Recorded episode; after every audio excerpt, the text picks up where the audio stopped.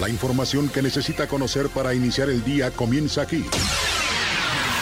Radar News, primera emisión de Radar 107.5 FM. Con el periodista Aurelio Peña. Las mejores decisiones se toman estando bien informados. Política, finanzas, deportes, espectáculos, denuncia ciudadana, información vial y el rostro amable de las noticias por Radar 107.5 FM y Canal 71, la tele de Querétaro. Iniciamos.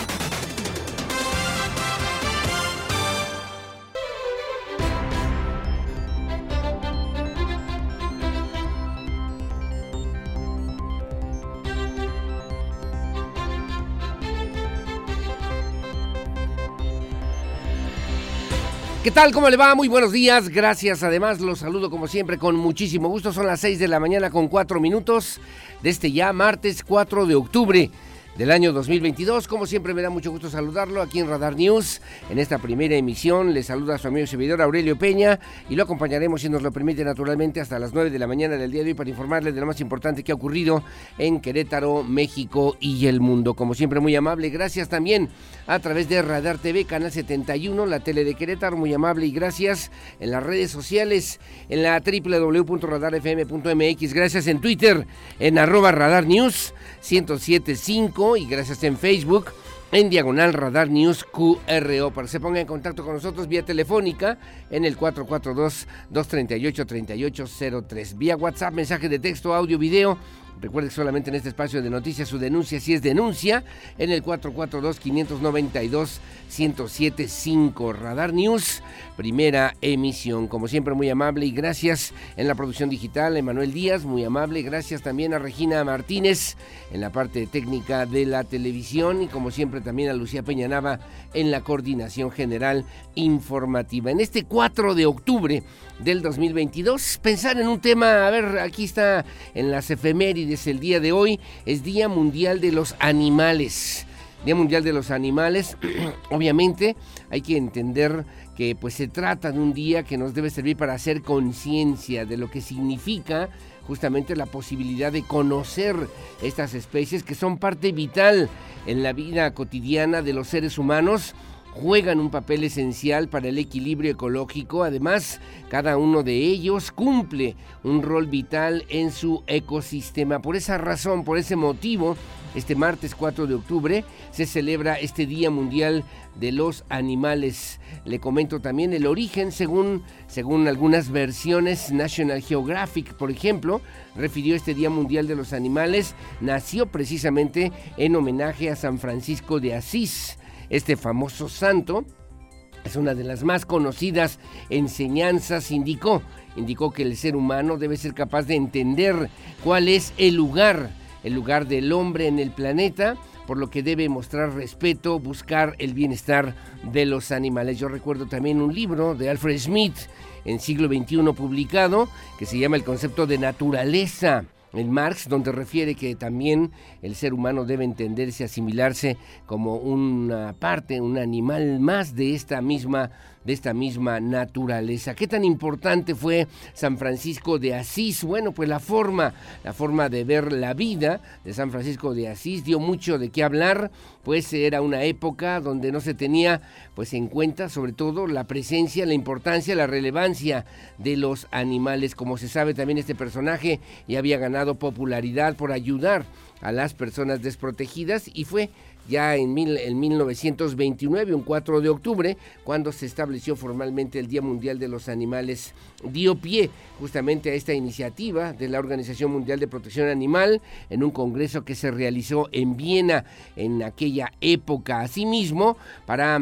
también felicitar a todas las personas que se dedican día a día a proteger a los animales. En 1978, por un 15 de octubre de 1978, cuando se dio a conocer la Declaración Universal de los Derechos de los Animales, esta fecha significativa busca que las personas reflexionen sobre lo importante que son los animales en nuestro entorno, en nuestra vida cotidiana, en nuestro ambiente incluso, que también merecen respeto y que también tienen derecho a vivir en paz eh, como formar parte del Día Mundial de los Animales. Bueno, según las Naciones Unidas, apuntan a que se puede colaborar económicamente y diferentes grupos, organizaciones sociales de ayuda, de atención, de rescate a los animales y obviamente pues debe convertirse también como una parte importante de las esencias que se retoman de San Francisco de Asís, el mínimo y dulce Francisco de Asís, que fue un santo italiano conocido también como el Padre Francisco,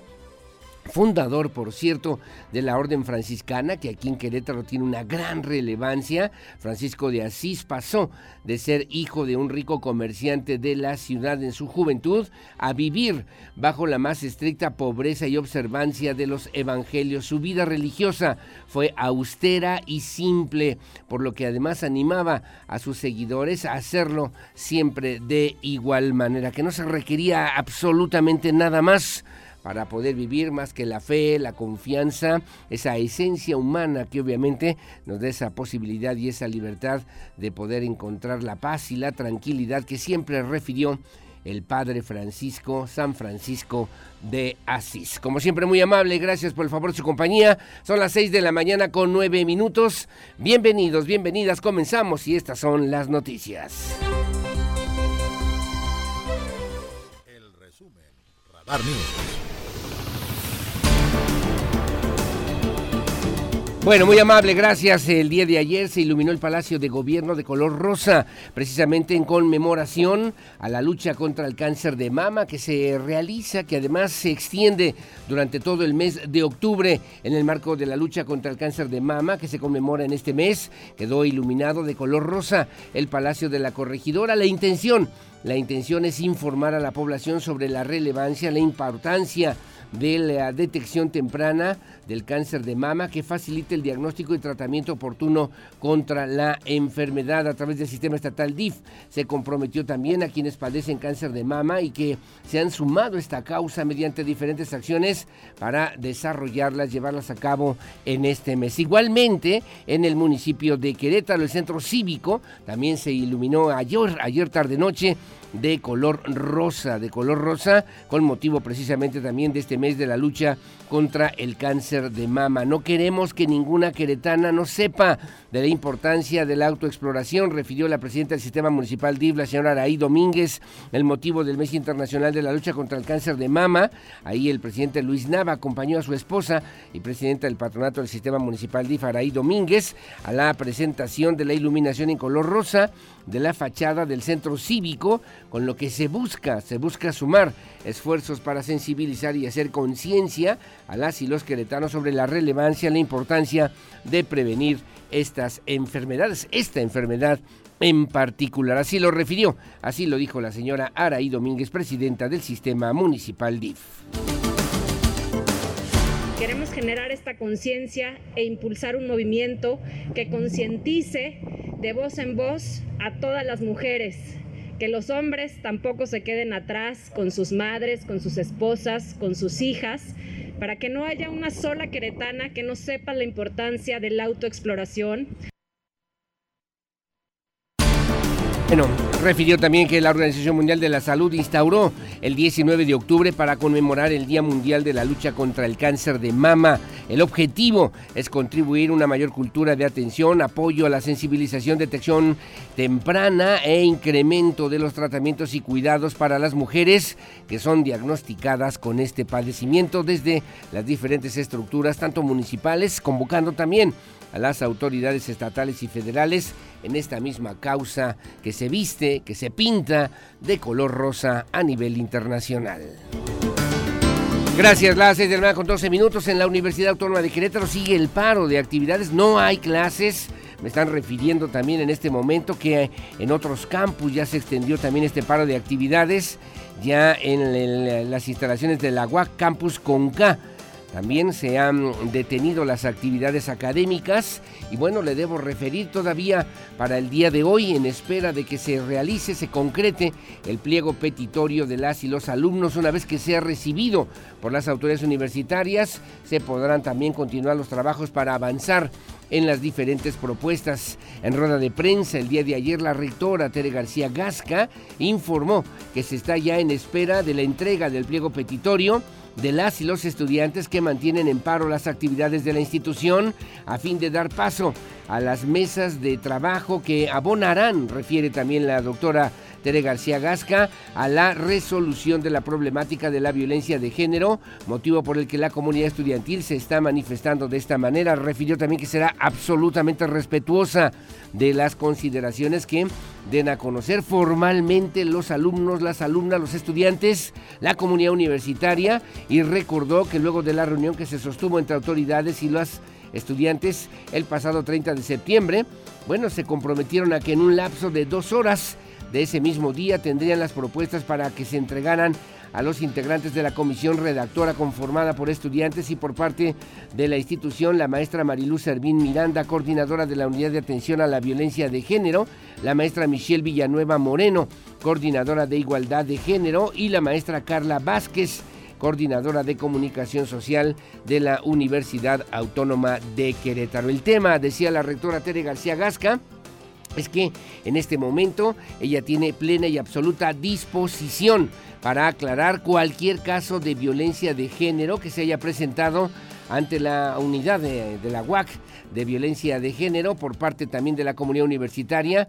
Mencionó también que uno de los compromisos que se realizó con las y los estudiantes es precisamente presentarles el trabajo que se ha llevado a cabo en esta instancia universitaria, así como los datos respecto a las denuncias recibidas. Paralelamente también el dirigente del SUPAGUAC el eh, maestro Ricardo Chaparro consideró que han constatado que de parte de la rectora hay disposición al diálogo y también a la escucha, aunque también se solidarizó con los planteamientos de los jóvenes universitarios. Representantes del Sindicato Único de Personal Académico de la UAC manifestaron su solidaridad con el paro de actividades convocado por estudiantes debido a las exigencias de atención a la violencia de género al interior de la institución y sí reconocieron y consideraron que de parte de la rectora Tere García Gasca hay plena y absoluta disposición al diálogo, a la escucha y a la resolución pues de esta controversia que se ha generado en la Universidad Autónoma de Querétaro desde el pasado viernes explotó este tema, este asunto en los medios de comunicación y desde entonces en paro de actividades. Así lo refirió el eh, dirigente del Supaguac, el maestro Ricardo Chaparro. Yo creo que son muy diversos los señalamientos y nosotros hacíamos muy enfático el viernes un comunicado. Eh, estamos en contra de todas las violencias. Eh, evidentemente esta, esta detonación eh, de la violencia de género tiene, tiene mucho, es el, es el fondo fuerte, es lo que impulsa el movimiento el día jueves. Bueno, gracias. Son ya cinco días, ¿no? Llevamos contando sábado y domingo porque también estuvieron realizando este paro de actividades a las puertas de las instalaciones de nuestra máxima casa de estudios. Los jóvenes, estudiantes, alumnos de diferentes facultades universitarias. Las seis con diecisiete de la mañana.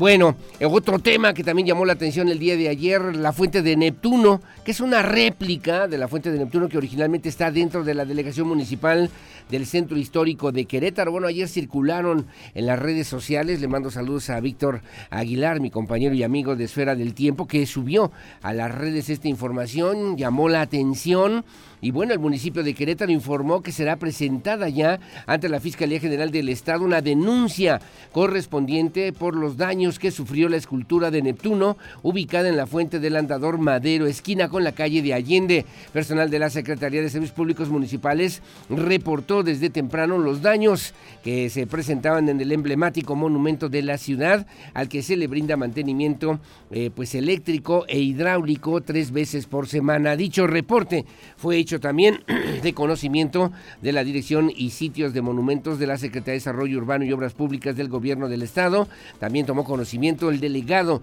del Centro Histórico y la Consejería Jurídica del propio municipio de Querétaro, quien será el área responsable de interponer esta denuncia ante las autoridades correspondientes. Cabe señalar también, cabe hacer mención que la escultura original de Neptuno, realizada por el arquitecto Francisco Eduardo Tres Guerras en 1797, se encuentra resguardada en el patio central de la Delegación Centro Histórico, luego de haber sido también sustituida en el año de 1988 debido a que su material de cantera requería de más cuidados. En su lugar se colocó una eh, figura de bronce elaborada por el escultor Abraham González, que fue ayer por lo menos derribada, maltratada, destruida parcialmente y que bueno, ya se estarán fincando responsables para quién o quienes pudieran haber sido responsables de estos hechos ocurridos aquí en el centro histórico de Querétaro.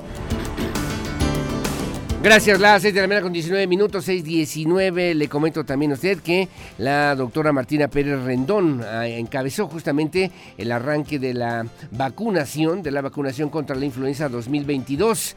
La, la secretaria Martina Pérez Rendón presentó, estuvo presente en el arranque de esta campaña de vacunación contra la influenza. Ella misma incluso se aplicó el biológico que estará vigente en todo el país a partir del día de ayer y hasta el próximo 31 de marzo del 2023. En su mensaje, Pérez Rendón indicó también que la meta es aplicar 558.020 dosis. El objetivo es proteger a los grupos susceptibles de enfermarse de influenza, presentar complicaciones que incluso podrían derivar en fallecimientos. Refirió también que como cada año la vacuna a aplicar será trivalente y está compuesta con base a las recomendaciones de la Organización Mundial de la Salud, vacuna que se estará aplicando de manera, de manera gratuita. Así lo dijo la doctora Martina Pérez Rendón. La meta es de 558 mil dosis, muy parecido a lo que hemos estado aplicando cada año. Pues, hay un ligero incremento o una variación de acuerdo a la población. Eh, ahí ustedes ven en los grupos de edad, pues sobre todo el más grande es los eh, pequeñitos y pequeñitas de 6 a 59 meses bueno, gracias. Las 6 de la mañana con 20 minutos, 6.20 en Información Nacional. El tema de la reforma militar. El día de ayer se inició el debate, la discusión en el Senado de la República. Se alcanzaron algunos acuerdos, se dividieron también las fracciones políticas, particularmente la del Revolucionario Institucional. Y bueno, también el día de ayer Ricardo Monreal eh, pues el coordinador de la fracción parlamentaria de Morena anunció que se está trabajando en acuerdos, en consensos importantes para presentar una propuesta ya con las modificaciones a los titulares tanto de la Secretaría de Gobernación, de la Secretaría de la Defensa Nacional y de Marina, a fin y afecto de que la puedan conocer puntualmente a través de la Junta de Coordinación Política del senador Ricardo Monreal. Anunció que se lograron avances en la construcción de las modificaciones que se tendrán a propósito de la reforma para que los militares ayuden en tareas de seguridad pública hasta el 2028. Presentará la propuesta a, las, eh, a los secretarios específicamente de Gobernación, de la Defensa Nacional y de Marina, respectivamente, para que puedan conocer obviamente los contenidos, la temática y la propuesta que se está discutiendo y que el día de hoy tendrá que resolverse puntualmente en el Senado de la República, a pesar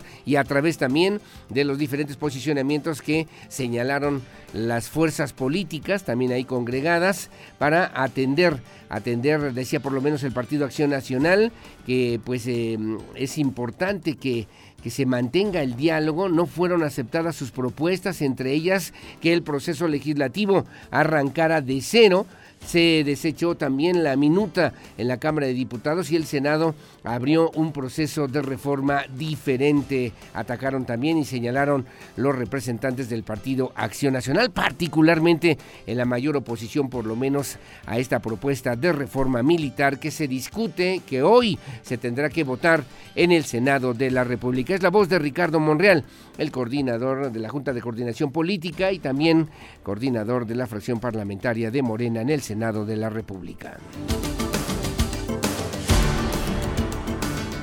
La propuesta que se analizará y se está analizando ahorita en este momento por las comisiones de dictamen, de ser aprobada, introduciría cambios en la minuta aprobada por la Cámara de Diputados, por lo que regresará a esta última para su aprobación. Son cambios muy importantes para reforzar la vigilancia y la rendición de cuentas sobre el uso que el presidente de la República haga de la facultad que se le confiere para disponer de las Fuerzas Armadas en labores de seguridad pública. Se creará una comisión bicameral para analizar y dictaminar los informes que rinde el Ejecutivo al Congreso que ahora serían semestrales. Bueno, el día de hoy, el día de hoy se tendrá que discutir ya y votar esta disposición en este mismo sentido. Cabe señalar también que la propuesta del Revolución Institucional para que la Comisión Interamericana de Derechos Humanos supervisara las Fuerzas Armadas mexicanas, dado que ya se tendrán mecanismos internos para hacerlo en función del control que tendrá el Poder Legislativo sobre la actuación de los militares en funciones de seguridad pública, como lo ha propuesto el presidente de la República, Andrés Manuel López Obrador. Bueno, de esto y mucho más aquí en Radar News en esta primera emisión. Son las 6 de la mañana con 24 minutos. Como siempre, gracias por el favor de su compañía en este espacio de noticias que transmitimos en vivo y en directo desde esta noble, histórica, próspera, colonial, barroca, generosa, hospitalaria, humanitaria, honorable, pacífica, competitiva y siempre limpia ciudad de Santiago de Querétaro, corazón de la República Mexicana. Buenos días, Querétaro.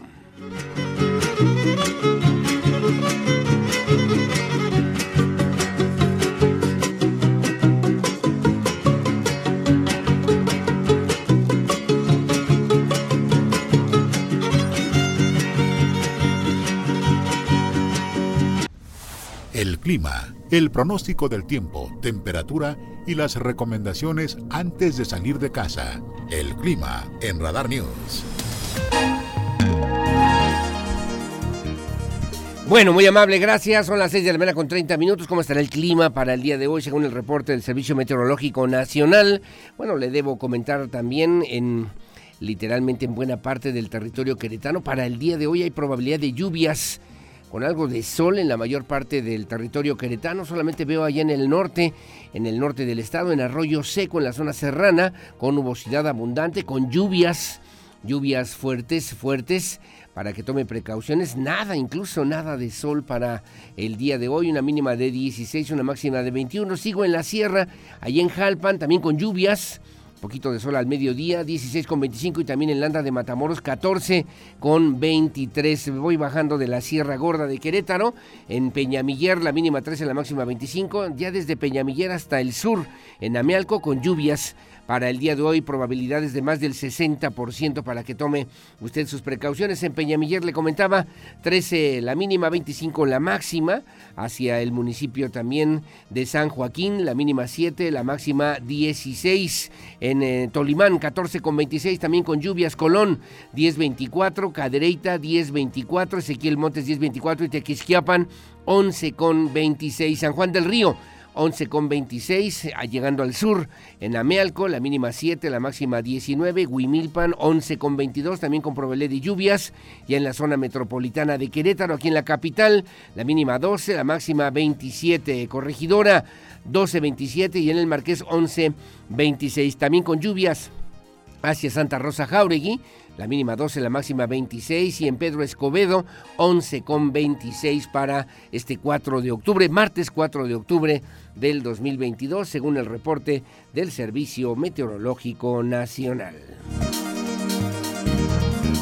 Y a nivel nacional, a nivel nacional le debo referir también a usted para eh, que tome sus precauciones. Bueno, también se esperan, se mantendrán lluvias puntuales, se esperan lluvias fuertes en las zonas de Sinaloa, también en Colima, en Nayarit, Aguascalientes, Guanajuato, Jalisco y Michoacán. Un canal de baja presión sobre el noroeste, norte y occidente del país va a interactuar con la humedad. Usted lo está viendo ahora en su imagen en Canal 71, un remanente de Orlén la corriente de chorro subtropical generará inestabilidad en los niveles altos de la atmósfera, originará lluvias puntuales a muy fuertes sobre Sinaloa, Colima, Nayarit, Aguascalientes, Guanajuato, Jalisco y Michoacán, así como lluvias puntuales a fuertes en el norte y centro de la República. Estas lluvias estarán acompañadas de descargas eléctricas, rachas de viento y posible caída de granizo. Además hay un segundo canal de baja presión sobre el sureste del Golfo de México, sureste del país, va a generar lluvias puntuales a fuertes en Puebla, en Oaxaca, Veracruz y también hacia el estado de Chiapas. Para el día de hoy, eh, lluvias en Sinaloa, Colima, Nayarit, Aguascalientes, Guanajuato, Jalisco y Michoacán de menor intensidad. En Hidalgo, Estado de México, Ciudad de México, Durango, Sonora, Chihuahua, Zacatecas, Guerrero, Querétaro, Puebla, Oaxaca, Veracruz y Chiapas. Y todavía menores en Tamaulipas, San Luis Potosí, Morelos, Tabasco, Campeche y Quintana Roo, según lo refiere así el Servicio Meteorológico Nacional.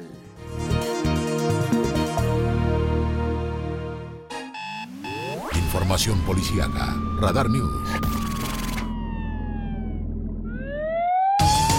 Gracias. Las 6 de la mañana con 34 minutos, 6.34. Elementos de la Secretaría de Seguridad Pública Municipal recuperaron un vehículo que tenía reporte de robo gracias a las diferentes herramientas y a través del Centro de Comando, Control, Comunicación y Cómputo, el C4 de la Secretaría de Seguridad Pública Municipal se detectó un vehículo tipo Ford Fiesta color vino con reporte de robo vigente. Era conducido por una persona sobre la avenida Bernardo Quintana en dirección hacia la Ciudad de México, por lo que se dio alcance, se le dio alcance de inmediato, una vez en el sitio, los elementos de la policía procedieron a realizar una revisión. Luego de consultar el sistema Plataforma México, se corroboró el reporte de robo vigente en el estado de Chihuahua, solicitando a la persona que conducía la documentación legal del automotor, quien no pudo acreditar la pertenencia, motivo por el cual fue asegurada y presentada a la Fiscalía General del Estado, luego de indicarle su situación jurídica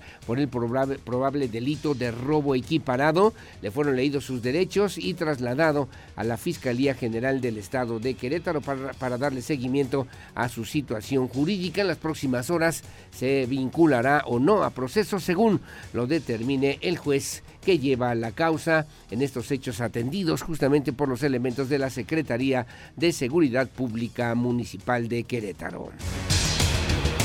Bueno, y otro tema que también eh, generó una gran movilización ahí en este centro comercial Puerta La Victoria, pues una persona, joven, un sujeto, eh, pues de entre 25 y 30 años de edad, eh, trató de llamar la atención de, los elementos de seguridad privada también y de los pues que estaban ahí cerca en esta plaza comercial, en esta plaza comercial eh, para, al parecer, según algunas versiones, pues hacer un reto, ya sabe, a través de las redes sociales, arrojarse con una serie, un par de piruetas desde la segunda planta al interior de esta plaza Puerta La Victoria, ubicada ahí sobre Avenida Constituyentes, que generó una gran movilización en la zona centro de la capital queretana. Según algunas versiones, se refirió también que este joven que no fue identificado de manera repentina, empezó a gritar, solicitó la presencia de los elementos de la, de la seguridad privada y de los asistentes incluso también de esa plaza comercial ahí en Plaza la, en la Puerta La Victoria para atestiguar, obviamente, además de la presencia de los medios de comunicación, para atestiguar esta presunta, supuesta hazaña. Personal de seguridad privada también trató de, pues, eh, de persuadirlo, de dialogar con este joven. Después de varios minutos no lograron su objetivo. Y bueno, en un momento inesperado, este joven, entre 25 y 30 años de edad, se arrojó desde el barandal con dos, haciendo dos piruetas en el aire, cayó hasta la planta baja, pero eh, pues le debo referir, eh, no fue detenido. Algunos de los testigos también señalaron que se trató de un presunto reto que se establece de repente en redes sociales para llamar la atención, la atención y este joven supuestamente que se dedica a practicar pues este deporte conocido como el parkour y que bueno pues el día de ayer cumplió con ese reto. Las autoridades ya investigan a través de las cámaras de videovigilancia si están tratando también de establecer la identidad de esta persona que por cierto también se veía, usted lo ve ahora en su imagen, se le puede identificar plenamente para que pues haya también sanciones correspondientes por alterar el orden público y además generar la movilización de los diferentes servicios de emergencia hasta esta plaza comercial conocida como Puerta La Victoria aquí en la capital queretana.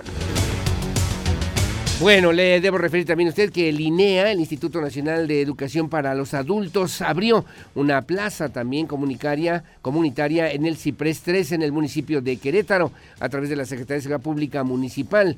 Eh, pues eh, la intención es a través del Instituto Nacional para la Educación de los Adultos inaugurar una segunda plaza comunitaria que tiene como objetivo el fortalecimiento de la oferta educativa a la población joven y adulta de la capital, misma que estará ubicada en el Centro Integral de Prevención Social 3, ubicado en la delegación Josefa Vergara y Hernández. Lo anterior con base en un convenio de colaboración entre el municipio de Querétaro y el INEA, que tiene como objetivo pues difundir, promover y, favorecer la incorporación a los servicios de alfabetización, educación primaria y secundaria en los CIPRES, en este caso particularmente en el CIPRES 3, desde un enfoque transversal e integral que coadyuve en la prevención de la violencia y de la delincuencia también aquí en la capital queretana. En lo que va de esta administración a través de esta vinculación con el Instituto Nacional para la Educación de los Adultos, en la primera plaza comunitaria instaurada en el Ciprés 2, ubicada en la delegación de Pigmenio González, se han beneficiado a cerca de 280 personas con asesoría y a 235 que han presentado ya exámenes para acreditar los diferentes niveles educativos para adultos que ahora se establece ya también en esta plaza comunitaria en el Ciprés 3 ubicado en la delegación Josefa Vergara y Hernández de la capital queretana.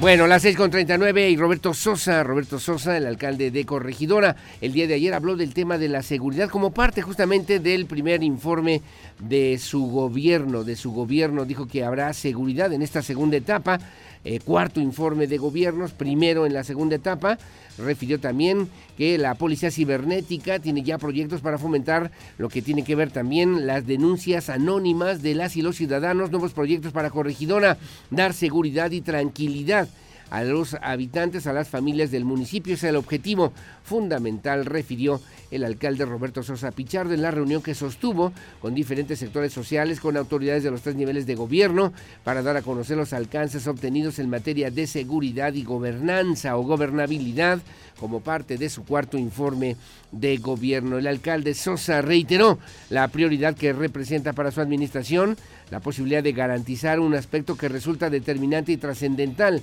para brindar calidad de vida a las familias de corregidora, como es la seguridad, para continuar posicionando aquella demarcación como un lugar atractivo para la inversión que contribuye contribuye también a la generación de empleos y genera oportunidades que se traducen en un impacto positivo para el desarrollo integral, formal, familiar del municipio de Corregidora, refirió el alcalde Roberto Sosa Pichardo.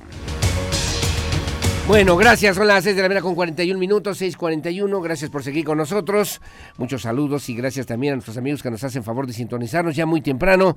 Mi querido Don Beto Herrera, mi querido Sensei, que este día Dios te bendiga también y sus maravillas se manifiesten en tu vida. Gracias, mi querido Don Beto Herrera. Saludos y gracias a Felipe Rojas. Igualmente, que tengas un agradable martes y saludos a todos. Gracias. Gracias también a Juan Carlos Arreguín, por cierto, hizo un comentario interesante ahí en Códice Informativo. Al rato lo comentamos ya que estemos en la parte de la lectura de los medios de comunicación. Eh, con todo gusto, la UAC generaba políticos.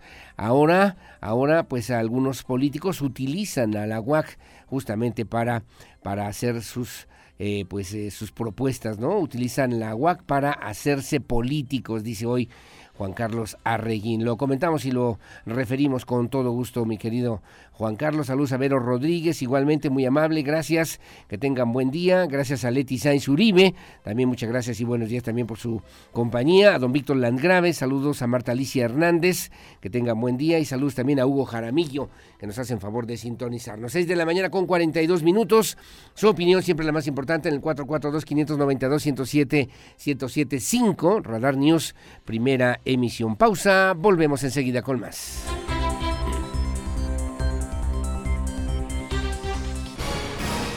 Bueno, muchísimas gracias. Las 6 de la mañana con 48 minutos. Vamos a ver lo que se publica el día de hoy en la prensa nacional y también en la prensa queretana. Comenzamos con el periódico Reforma. A nivel nacional, dice hoy a ocho columnas, hayan en la Guardia Nacional robo, extorsión y abusos. Sancionan a más de 9 mil efectivos por cohecho, abuso y vínculos vínculos criminales, actos de extorsión, robo, abuso de autoridad, incluso, incluso vínculos con el crimen organizado han sido detectados en la Guardia Nacional. Una de cada ocho denuncias por delitos o abuso en contra de elementos de dicho cuerpo es admitida por la autoridad, de acuerdo también con los reportes de la Unidad de Asuntos Internos de la Guardia Nacional entre el 2019 y abril del 2022. Fueron registrados ocho mil 656 denuncias, tanto anónimas como de ciudadanos afectados. De ese total, solo 1.135 derivaron en investigaciones hasta ahora. Los elementos sancionados son 9.175, un 7.7% de la corporación. Refiere hoy a ocho columnas. Pierde Comisión Federal de Electricidad 100 millones de dólares en arbitraje. La Comisión Federal de Electricidad perdió un caso de arbitraje internacional contra la canadiense ATCO LTD y tuvo que pagar unos 100 millones de dólares, incluyendo indemnización intereses y honorarios legales. Celebran a El Chapo. Se ve en la fotografía, dice también, el 8 Music Fest se reunió a bandas sinaloenses en Culiacán, cerró el fin de semana con una apología de Joaquín El Chapo Guzmán, líder del cártel, del cártel de Sinaloa, cuyo rostro se proyectó en el escenario durante la actuación del cantante, del cantante Peso Pluma. El colectivo Mujeres Activas Sinaloenses cuestionó al ayuntamiento eh, morenista por apoyar el evento. El alcalde Juan de Dios Gámez aseguró también que los eh, narcocorridos van totalmente en contra de los valores y principios de su gobierno. Dice hoy reforma, quitan a la iniciativa privada impuestos para bajar inflación. El gobierno federal eliminó trámites, permisos e impuestos para la importación de productos alimenticios como parte de las medidas acordadas con la iniciativa privada para combatir la inflación, dice hoy en la primera plana. Señala finalmente también ponen controles a ejército, Morena y aliados con apoyo de la priista Silvana Beltrones dieron anoche dieron anoche el primer paso en el Senado para consumar la participación de las Fuerzas Armadas en labores de seguridad hasta el 2028 y achacan a SAT retraso en inversión la creación y puesta en marcha de nuevas empresas en México con recursos de inversionistas extranjeros está tardando hasta cinco meses. La razón, según especialistas, es que no pueden darse de alta en el Registro Federal de Contribuyentes, el RFC, por la falta de citas en el Servicio de Administración Tributarias, dice hoy el periódico Reforma a nivel nacional. En el Universal, el gran diario de México, dice también el día de hoy, Sedena, Sedena planea esquivar también la ley para tener su aerolínea. De acuerdo también con la filtración de grupos de hackers Guacamaya, la dependencia busca además crear una empresa turística. La Secretaría de Defensa Nacional yo le diría nada más, le agrego, aunque usted no lo crea, contempla la operación, dice esta información, de una nueva aerolínea de transporte de pasajeros y de carga con una flotilla de 10 aviones arrendados, así como también la creación de una empresa turística que administre hoteles, museos y parques ecológicos. Sin embargo, no puede tener la concesión de un aeropuerto y de una aerolínea al mismo tiempo. La Sedena lo piensa resolver a través de la modificación del reglamento de la ley de aeropuertos, cuyo lo realizaría ante la Consejería Jurídica de la Presidencia de la República sin tener que hacer, sin tener que hacerlo ante el Congreso de la Unión y así evitar un largo, largo proceso, dice el día de hoy. Adiós al poeta David Huerta, el editor, ensayista, traductor, profesor, maestro, colaborador también de El Universal durante muchos años. Murió ayer a los 72 años.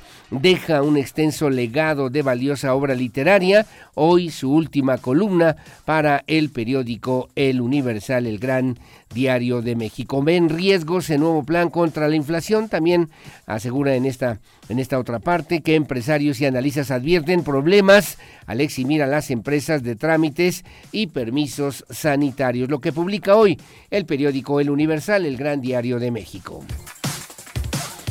Bueno, y en el Milenio Diario, dice ocho columnas, concentra Jalisco ocho de cada diez negocios por lavado de dinero, según refiere Estados Unidos. En esta información, en los últimos dos gobiernos federales, los cárteles de la droga han establecido 136 empresas para lavar dinero a lo largo y ancho del país, pero ocho de cada diez tienen su sede en Guadalajara o en Zapopan. Aparece en la fotografía el informe, llama Claudia Sheinbaum a seguir haciendo historia. La secretaria federal de Seguridad, Rosa Isela Rodríguez, representó al presidente de la República, Andrés Manuel López Obrador, durante el cuarto informe de la jefa de gobierno, Claudia Sheinbaum, que se realizó en el Auditorio Nacional, quien llamó a continuar la transformación y a seguir haciendo historia en un acto masivo en el auditorio, donde destacó logros logros en austeridad, acciones contra la violencia y apoyo a mujeres ante su gabinete, diputados, gobernadores y funcionarios del gobierno de la República, dice hoy el periódico Milenio Diario. El análisis de la información más importante de los diarios queretanos, a continuación en Radar News. Bueno, gracias. Son las 6.54 de la mañana que se publica hoy en el diario de Querétaro, que dije mi amigo Mario León Leiva. Dice a ocho columnas, si demuestran que no actué, renuncio, dice la rectora Tere García Gasca. De 310 quejas por acoso, 15 concluyeron con cese o expulsión y 63 siguen vigentes. La rectora de la UAC, Tere García Gasca, sostuvo que si la comunidad le solicita su renuncia y le, y le comprueba actos de omisión o dolo en la atención de casos, de violencia de género, está dispuesta a dejar su cargo. Si la comunidad me solicita eso y se demuestra que efectivamente no estoy cumpliendo con mi trabajo, que no estoy haciendo mi trabajo, que he encubierto un solo caso o he sido omisa, yo en lo personal, en un solo caso, claro, que renuncio porque no estoy cumpliendo con mi función, dice la rectora, que lo retoma también hoy el diario de Querétaro. Alumnos aún sin peticiones afirman que deben estar representados en el documento todos los campus de la Universidad Autónoma de Querétaro. Fue la segunda peor temporada de Gallos.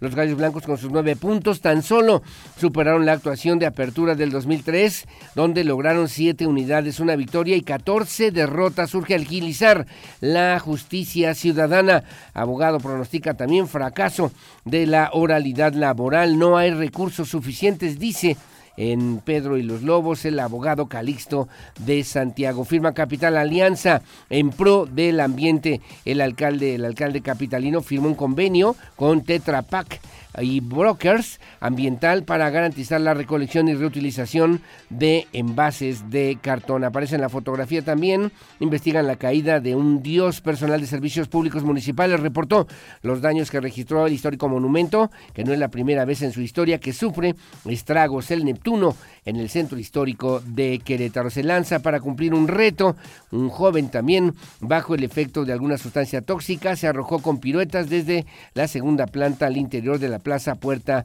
La Victoria. Reingeniería con 11 nuevas rutas de Crobús. El nuevo modelo de transporte público se hará sin quitar las concesiones, anuncia Gerardo Cuanalo Santos. Combatirán el alza de precios, dice también, con productores de carne, señala hoy el periódico Diario de Querétaro.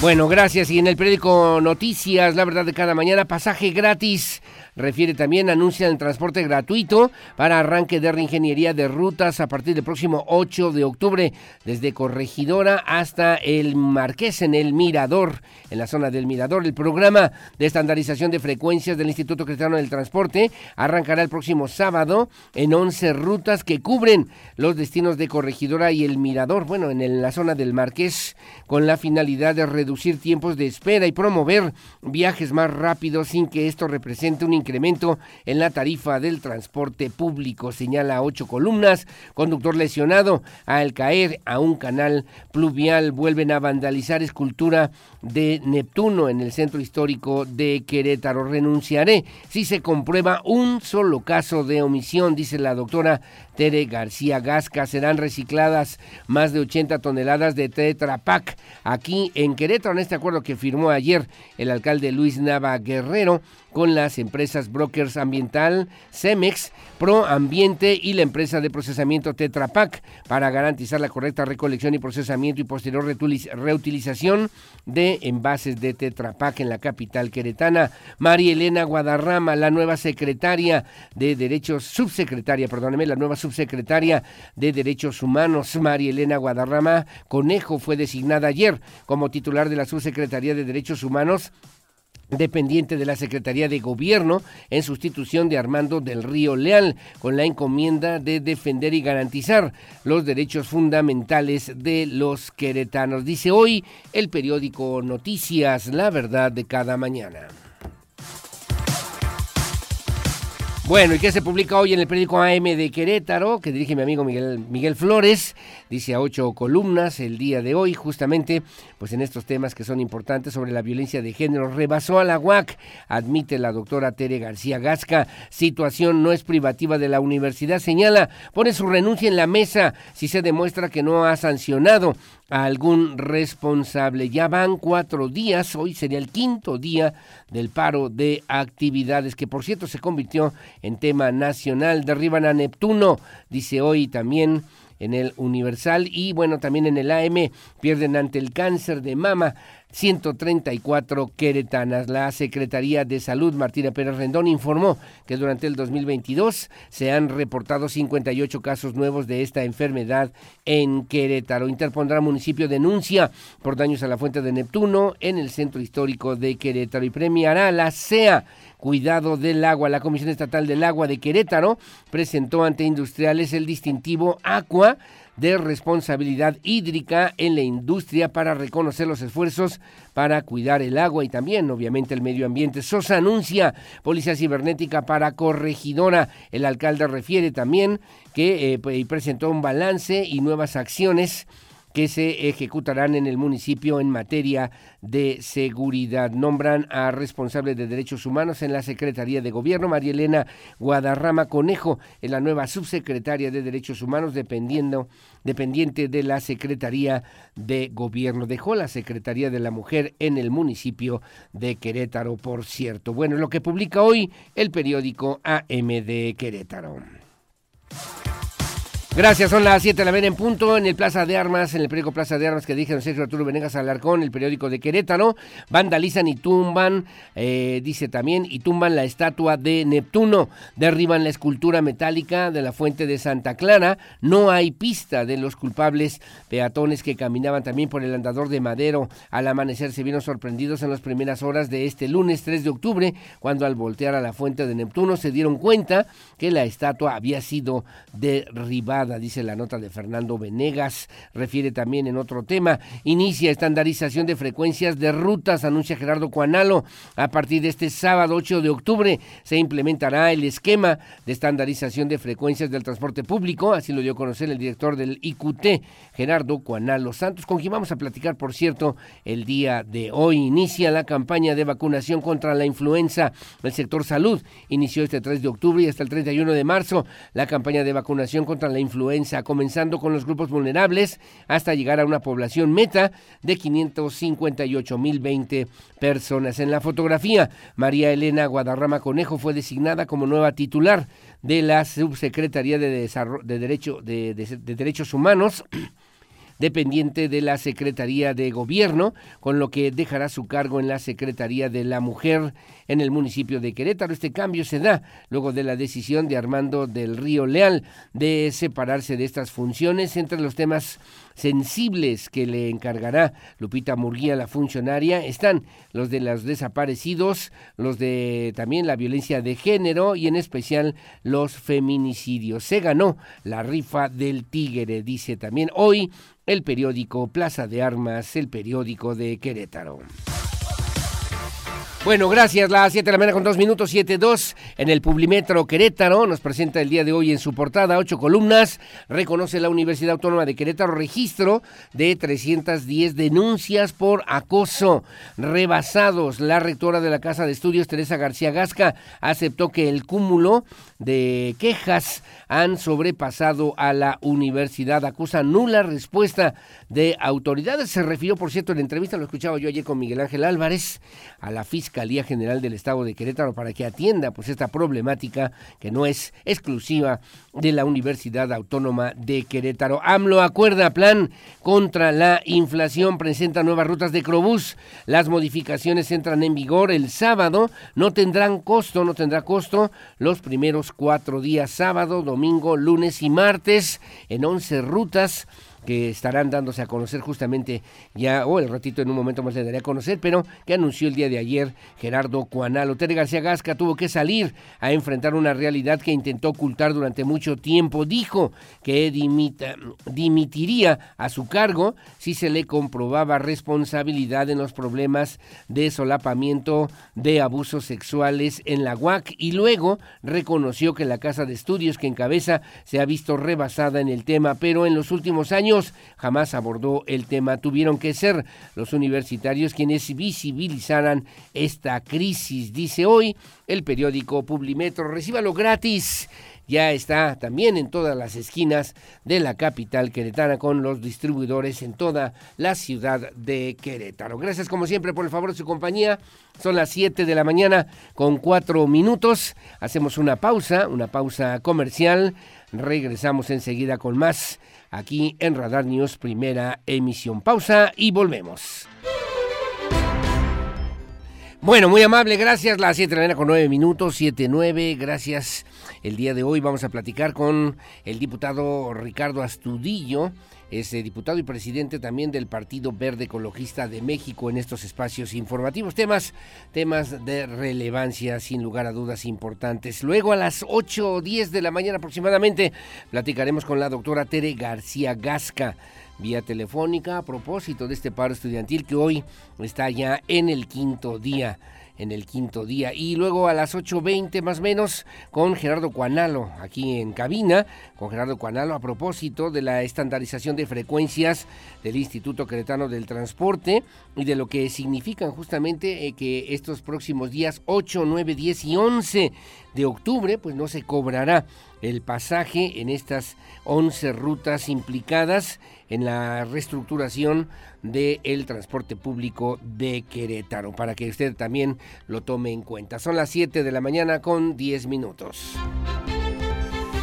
Y antes de, bueno, y antes de comenzar también, como siempre, muy amable, gracias y con todo gusto, le enviamos una eh, pues felicitación a mi querido Samuel García, a mi querido Samuel García, a mi querida Lupita Valderas, abogada, le mando un abrazo, le mando un saludo, porque además están cumpliendo el día de hoy 19 años de matrimonio, de bodas. Felicidades, mi querido Samuel García, mi querida Lupita Valderas.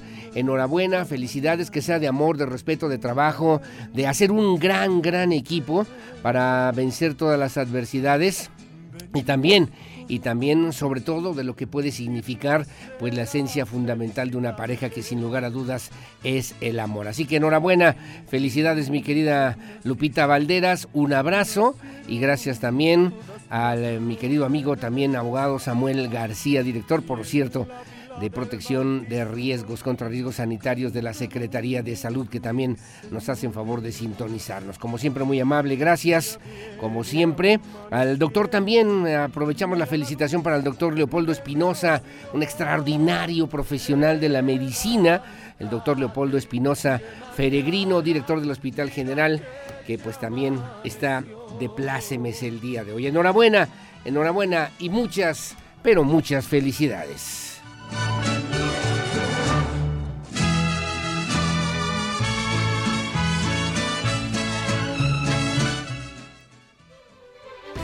Bueno, gracias. Las 7 con 12 de la mañana, el día de ayer, eh, padres de familia de la escuela José Ortiz de Domínguez. Cuando digo padres de familia, también madres de familia, ¿no? Padres de familia de la escuela José Ortiz de Domínguez, como lo referimos también en este mismo espacio de noticias, se manifestaron a las afueras del plantel ubicado ahí en la zona de San José el Alto. Exigen la remoción de la maestra Ruth, que según la versión también de los padres de familia, incurrió en varios momentos en violencia psicológica en contra de los chavitos, en contra de los menores, chavitos de cuarto grado de primaria, además de otros actos abusivos que el día de ayer denunciaron formalmente, puntualmente los padres de familia contra los mismos estudiantes, así lo refirió Leticia Jiménez, es una madre de familia afectada por esta situación, han tomado ya conocimiento las autoridades de la Unidad de Servicios para la Educación Básica en el estado de Querétaro. Diego Hernández tiene los detalles.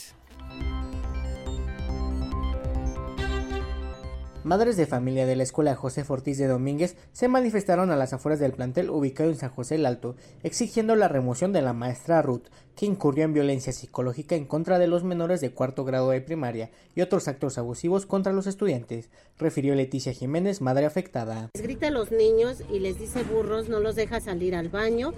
Entonces yo, eso a mí no estoy muy inconforme en, en la maestra. De hecho, la semana pasada a mi niñita le dolió muchísimo su estómago porque no la dejó salir al baño. Una. Otra, este, la niña ya no quiere venir a la escuela. Son tres niñitas que entraron nuevas aquí a la escuela, vienen de otras escuelas. Y por nosotros, por la comunidad que somos de aquí de San José del Alto, las quisimos meter aquí y la maestra no la maltrata mucho a esas tres niñas. De hecho, dijo que por esas tres niñas el grupo se había hecho que unos burros. Entonces yo estoy muy inconforme sobre eso. Las manifestantes aseguraron que desde el 13 de septiembre pasado dieron aviso de esta situación. Sin embargo, hubo caso omiso por parte de las autoridades escolares, como lo es la dirección del plantel y la UCEBEC. Asimismo, hubo una reunión con el sindicato de la maestra, que la defendió y trató de mal modo a las madres asistentes, cuestión que señalaron como una agresión. A esta protesta asistieron personal del UCEBEC. Les comentaron que la profesora Ruth ya salió de la escuela y por el momento no ejercería la docencia, como también se les conseguiría otro profesor dentro de unos tres días. Eso ya está resuelto. ¿Me permite? Les voy a explicar. Ya la, maestra ya no va a estar a, frente de, ese grupo de manera temporal en lo que hacen la investigación. Ahorita van a tener de manera temporal un profesor asignado ese grupo, pero llegará en uno o dos días o hasta tres más. En lo que buscan que pueda darles atención a En estos días la directora estará atendiendo Después de la violencia psicológica y los malos tratos ejercidos, las madres ven de buena manera que la profesora ya no esté en el plantel. Sin embargo, les preocupa que vuelva a otros centros educativos y vuelva a ser violenta contra los menores de edad. No verían de mal modo que fuera inhabilitada. Para Grupo Radar, Diego Hernández. Bueno, ya están atendiendo y revisando esta situación las autoridades de la UCBEC, ahí lo escuchaban también, eh, pues eh, en esta, en este diálogo con los padres de familia, con la señora particularmente, que fue quien eh, inició esta denuncia, la señora Leti Jiménez, y bueno, pues darle seguimiento a través de las instancias correspondientes, no se quebrante el debido proceso que también pues se debe atender de esa misma manera y se pueda tener una solución que convenga realmente al sector, al sistema educativo, para que, bueno, ya no está en la escuela, pero se va a otra escuela y la maestra tiene malos modos y tiene malos tratos y tiene malas, malas formas de tratar a los chavitos, pues habrá que corregirlo con otra de otra manera decía en la nota mi compañero Diego Hernández no a lo mejor que puedan inhabilitar a la maestra pues eh, habría que revisar también el tema con toda puntualidad para no caer en uno en otro lugar sesgos que no nos lleven también a una solución que realmente favorezca sobre todo el desarrollo integral de los chavitos, de los niños, que es la parte eh, importante, ¿no? La parte fundamental y esas afectaciones al grado de que los niños, las niñas, pues ya no quieren ir a la escuela, ¿no? Y eso hay que atenderlo con todo detenimiento. Muy amable, gracias también Eduardo Chávez Hidalgo, gracias también por los comentarios, las consideraciones, muchas gracias también por escucharnos como todos los días. Mm, saludos Alejandra Altamirano, igualmente, muchos saludos, gracias también a Agustín, a Toño, a Claudia, a todos, eh, enhorabuena y felicidades también por escucharnos, a mi querido Toño Ugalde de mi Universidad de Londres, también muchos saludos. Que tengan buen día y gracias, como siempre, también a Lucerito Santana, el día de hoy que me dice también gracias por ver este nuevo día. Bendícenos con salud, alegría, armonía, paz en nuestra nación y en nuestro mundo para el día de hoy. Gracias, Lucerito Santana.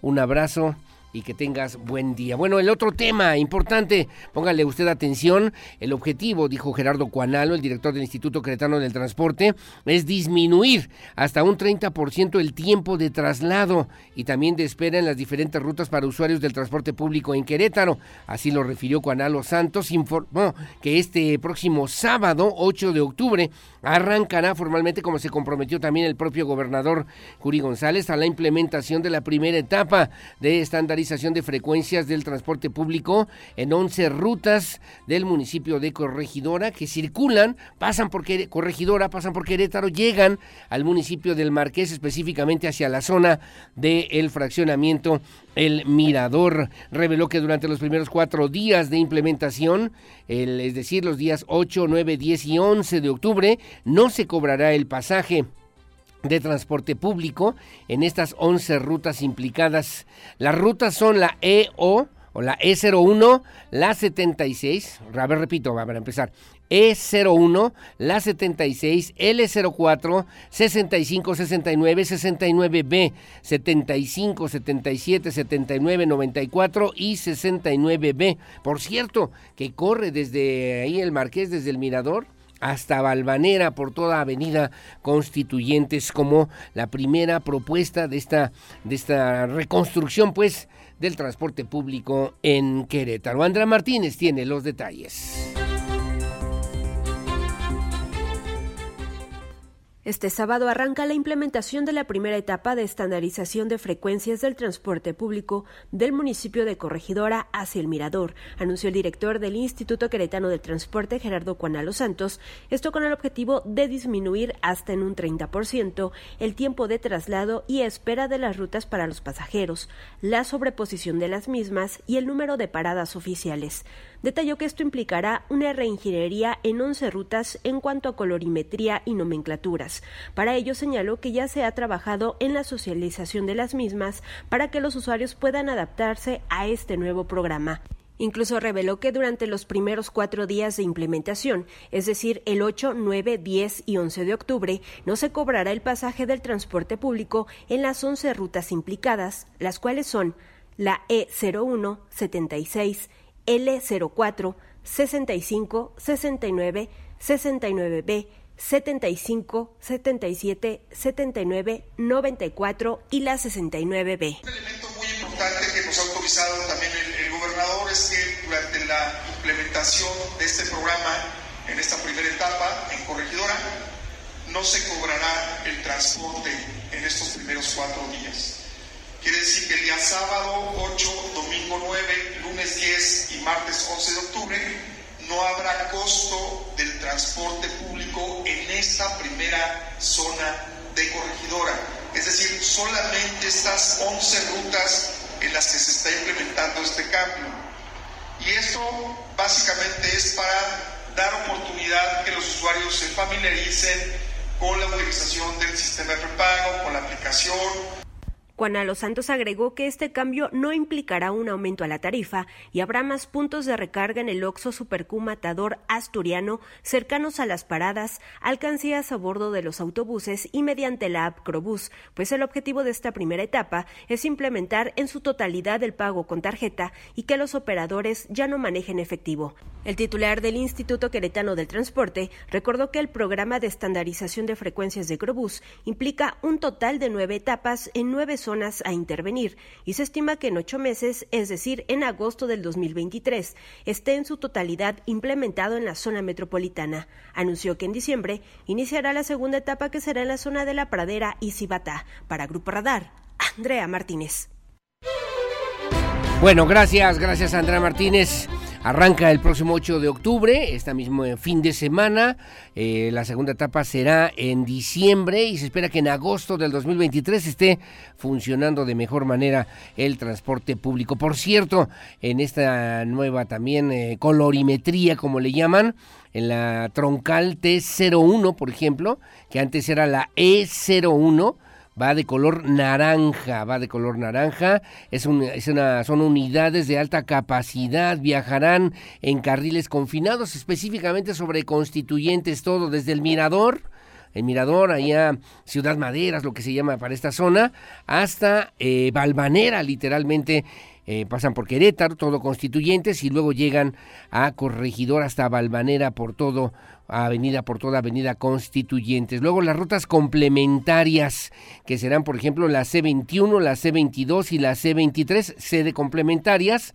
Es la ruta, lo que era antes, la C21 era la 76, la C22 era la, la 04 la C23 o la complementaria 23 era la ruta 65. Estas eh, seguirán también trayectos de rutas troncales, van a ingresar también en algunas, en algunas colonias. Y luego lo hace las, el tipo de ruta local, que será la L51, antes era la 69 L52, antes la 69B, L53, antes era la 75, L54, antes era la 77, L55, la antes era la 79, la L56, antes era la 04 y la L57, local 57, antes era la 69B.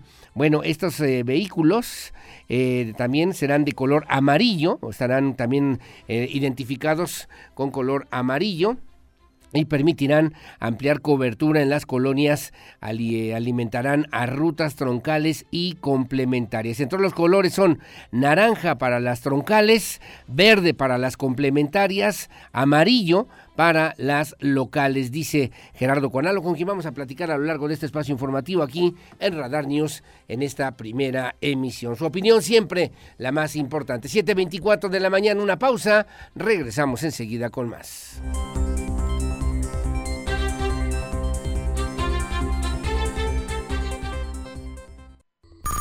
Comunícate con nuestro teléfono de contacto 442-238-3803 y 04.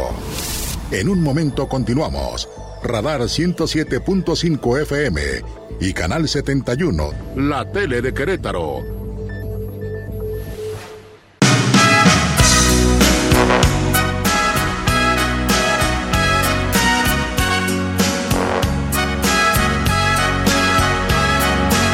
Bueno, muchísimas gracias, gracias mi querido Víctor Monroy, quien más sabe de los deportes aquí en Radar News, en esta primera emisión. Escúchelo a las 3 de la tarde también en la 107.5 de la frecuencia modulada. Muy amable, gracias también a don Pedro Alberto Rodríguez que nos hace favor de sintonizarnos. Muchas gracias, que tengan buen día y gracias también, como siempre, a Lupita Mendoza y en Corregidora que también nos hace favor de sintonizarnos. Es María de Los Ángeles de las Eras Ortiz. Usted sabe que así se llamaba, así se llamaba Rocío Durcal, es un nombre artístico y por su apodo, la española más mexicana por sus aportaciones a la música, sin lugar a dudas, en español. Fue cantante, actriz española de cine y teatro, la vimos en varias películas. Nació un 4 de octubre de 1944 en Madrid en Madrid, España. Lamentablemente falleció en el 2006, un 25 de marzo del 2006.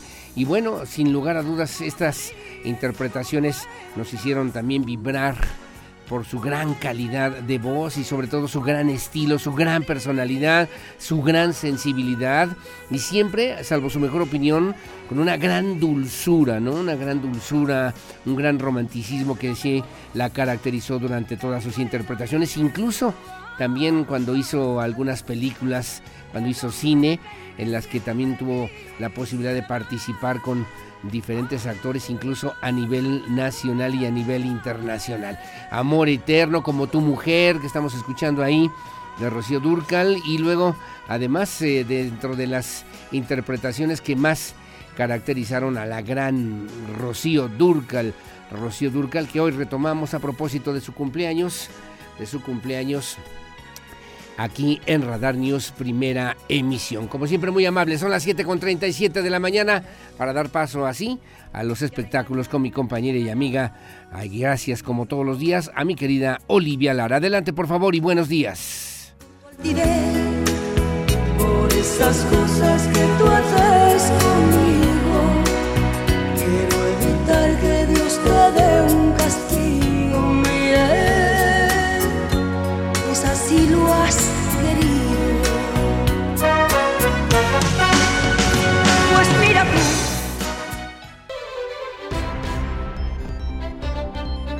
Bueno, muy amable, gracias. Son las 7 de la mañana con 44 minutos. Déjeme referirle también un tema muy importante. Ayer la Comisión Estatal del Agua presentó lo que se llama este distintivo Aqua. Es un distintivo de responsabilidad hídrica en la industria en el estado de Querétaro. Llamó la atención, llama la atención, decía bien el vocal, el vocal ejecutivo de la Comisión Estatal del Agua, Luis Alberto Vega Ricoy, que el objetivo es justamente promover la participación del sector industrial para que pues las empresas puedan garantizar también el cumplimiento de las disposiciones en materia de agua. En la Comisión Estatal del Agua de Querétaro se presentó justamente ante pues eh, la Canacintra, representando ahí a los industriales en Querétaro, este distintivo Aqua de responsabilidad hídrica en la industria. Luis Alberto Vega Ricoy también explicó que se trata de un reconocimiento estatal diseñado particularmente para promover la pues la participación de las empresas, la responsabilidad de las empresas queretanas, reflejando su compromiso con el uso eficaz y además la preservación del vital líquido. También eh, señaló en su mensaje que pues en toda la industria está alineándose ya con el objetivo del buen uso del agua.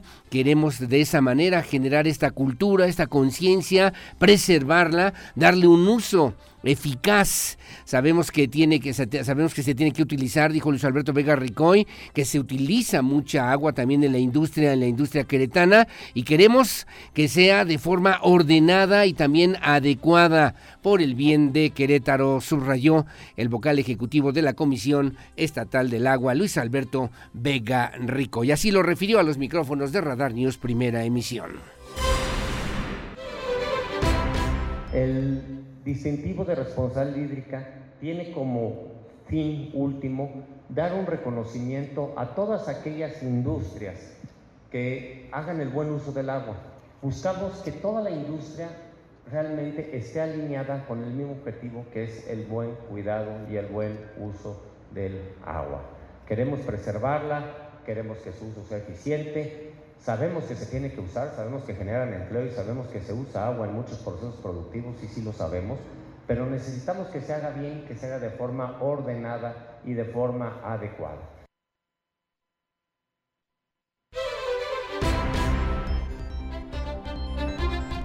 Su mensaje, el presidente de la Cámara Nacional de la Industria de la Transformación en Querétaro, Canacintra, Esaú Magallanes, destacó que el distintivo, este distintivo Aqua, eh, pues servirá justamente para reconocer a quienes hacen un esfuerzo extraordinario, más allá de lo normal, para cuidar el uso consciente, el uso eficiente, el uso eficaz de los recursos naturales, particularmente de los recursos hídricos, así como también a las industrias, a las industrias que cuentan ya con todos estos procesos, documentos en regla y además están alineando ordenadamente a lo que se ha planteado justamente aquí en Querétaro. De la misma forma, el director de la Junta de Agua Potable Municipal de San Juan del Río, Japam, Gilberto Ugalde de Alba, apuntó también que con este lanzamiento del distintivo Aqua, el gobierno del estado, junto con la administración, además en los 18 municipios, particularmente en el caso de San Juan del Río, reafirma esta política pública que pues eh, de obligación que se tiene como funcionarios públicos, como habitantes de cuidar el agua en una alta, importantísima responsabilidad social. En su momento, el director local también de Querétaro de la Comisión Nacional del Agua, Raúl José Medina Díaz, mencionó que el sector industrial representa un tema eh, pues eh, preponderante en la economía del estado, también de nuestro país. Señaló también que el vital líquido, el agua, pues es uno de los principales insumos y que no hay procesos de eh, transformación, no, no, hay procesos de transformación, por lo que es importante llamar a la responsabilidad a través de este distintivo Aqua, en el que podrán participar empresas que pertenezcan al sector industrial, que cumplan con los requisitos señalados a través de la convocatoria del registro estará disponible en la página oficial de la Comisión Estatal del Agua en la www.seaquerétaro.gov.mx y bueno, los registros para la obtención de este distintivo se validarán a través de un comité interno constituido por integrantes de la CONAGUA, de JAPAM, de la CEA y por un comité evaluador conformado por funcionarios, catedráticos, investigadores, expertos en la materia hídrica y también en el cuidado del medio ambiente. Cabe señalar y me parece muy importante importante que entre los beneficios que obtendrán las empresas que puedan acreditar la recepción del distintivo se encuentran, por ejemplo, el reconocimiento, la vinculación institucional, la aplicación de herramientas con impacto sostenible, además de la capacitación, mejora continua en todo lo que tiene que ver con los procesos hídricos, que son ya importantes, fundamentales, urgentes para la sociedad queretana y, por qué no, también para la sociedad mexicana. Así lo refirió el director local en Querétaro de la Comisión Nacional del Agua, Raúl José Medina Díaz. Quiero decirles que el sector industrial representa un tema preponderante en la economía de, del Estado y de nuestro país y que sin agua, como uno de los principales insumos, pues no hay procesos de transformación. Bueno, ahí está la convocatoria. Ojalá que también usted pueda atenderla, pueda conocerla a través de la página www.seaquerétaro.gov.mx. Un distintivo, es un distintivo Aqua, así se llama, Aqua de responsabilidad hídrica en la industria de Querétaro. Las 7 de la mañana con 50 minutos. Bueno, gracias. Me están hablando de UCEBEC, muy amable. Gracias también de la Unidad de Servicios para la Educación Básica en el Estado de Querétaro. A propósito de lo que ya le referíamos de esta escuela primaria Josefa Ortiz de Domínguez, ya hay acuerdos, gracias al área de comunicación social muy amable también, como siempre, a Juanita Elías. Y me comentan además lo siguiente: se reunió, se reunieron también con personal de la UCEBEC, padres de familia, eh, de la primaria José Ortiz de Domínguez, para atender las diferentes inquietudes expresadas a través de los medios de comunicación. ¿Qué se acordó? Uno, la maestra en cuestión será separada de las clases frente a grupo. Dos, las y los alumnos de este grupo, de cuarto año de primaria, serán atendidos por un maestro eventual. Tercer punto, tanto el órgano interno de control como la dirección jurídica de la UCEBEC iniciarán con las investigaciones correspondientes para deslindar responsabilidades. Y cuarto punto, los padres de familia aceptaron esperar hasta en tanto se resuelva estas dos áreas para definir la situación de la maestra. Cabe señalar en quinto lugar, como quinto punto también importante, que el área de valores de la Unidad de Servicios para la Educación Básica en el Estado de Querétaro, la UCEBEC, va a estar al pendiente, va a intervenir para atender a los menores en cuestión en esta escuela primaria Josefa Ortiz de Domínguez, ubicada ahí en la zona de San José el Alto. Son los acuerdos, me refiere también la UCEBEC, para que se vaya dando cumplimiento, se vaya dando seguimiento y además se atienda la exigencia, la denuncia de los padres de familia que se ventilaron a través de los medios de comunicación. Las 7 de la mañana con 52 minutos. Bueno, gracias. Rápidamente comentarios, eh, comentarios rápidamente, señor licenciado. ¿Por qué la señora Teresa García Gasca no da la cara ante el problema de la universidad? También que responda por los millones disque que se gastaron para la vacuna del COVID se ve, se ve, dice que ya está más enfocada en algún puesto político. Gracias, licenciado, que tenga buen día, me dice la señora, la señora Martínez. Yo respeto su opinión, ahí está, ahí está el comentario, ahí está el comentario. Buenos días, Mónica Bolaños, eh, te saluda como cada mañana para que invites a tu auditorio a opinar, a opinar qué medidas o acciones proponen o sugieren para mejorar la movilidad. Ahí se me fue aquí el para la movilidad eh, para la movilidad por la obra de Paseo 5 de febrero y evitar el congestionamiento vial, los cuellos de botella, el retraso a los trabajos, el estrés, los, las eh, averías mecánicas o descomposturas, etcétera, etcétera. La sociedad se los va a agradecer. Muy amable, gracias mi querida Mónica. Mónica Bolaños, un abrazo, saludos, que por cierto, allí en el cruce de Zaragoza y 5 de febrero, un solo carril. Estaba la, la señorita de movilidad, ¿no? Y decía nada más, así con su cubrebocas. Perdón, así con el vídeo cerrado. ¿Qué dice? Ah, que nada más es un carril. Ah, correcto, muchas gracias. Eh. Buenos días. Buenos días, licenciado Aurelio Peña. Ojalá, ojalá le pueda comentar al aire, al así se lo hago con todo gusto, al director del Instituto Cretano del Transporte, Gerardo Juanalo Santos, que su reestructura de transporte es un auténtico fracaso. Dejará sin transporte diariamente a más de 300 usuarios de las colonias San Pedro y Segundo Barrio de Dolores en el Marqués Querétaro, pues la ruta 69 ya no llegará hasta tales destinos, sino que ahora solamente al mirador, es decir, a más de 4 kilómetros de distancia, donde antes sí iba el transporte, el transporte público, niñas, niños, estudiantes, personas de la tercera edad serán los principales afectados. El transporte, el transporte en Querétaro, de mal en peor, ya no llegará donde antes sí llegaba. Le voy a preguntar, ¿eh? Claro que sí es importantísimo. Lamentable, pues seguramente ni siquiera sabe que existen esas colonias populares. Atentamente, Eduardo Tapia Rodríguez, muy amable, gracias. Ojalá que se lo pueda hacer personalmente al señor Cuanalo. Lo haré, lo haré con todo gusto. Buenos días, licenciado. Como siempre, viendo el mejor noticiero de Querétaro y el mejor comunicador. Saludos, hombre. Don Gabriel Padilla Olvera, que por cierto me mandó la invitación para, para la tertulia. La perdí, la borré.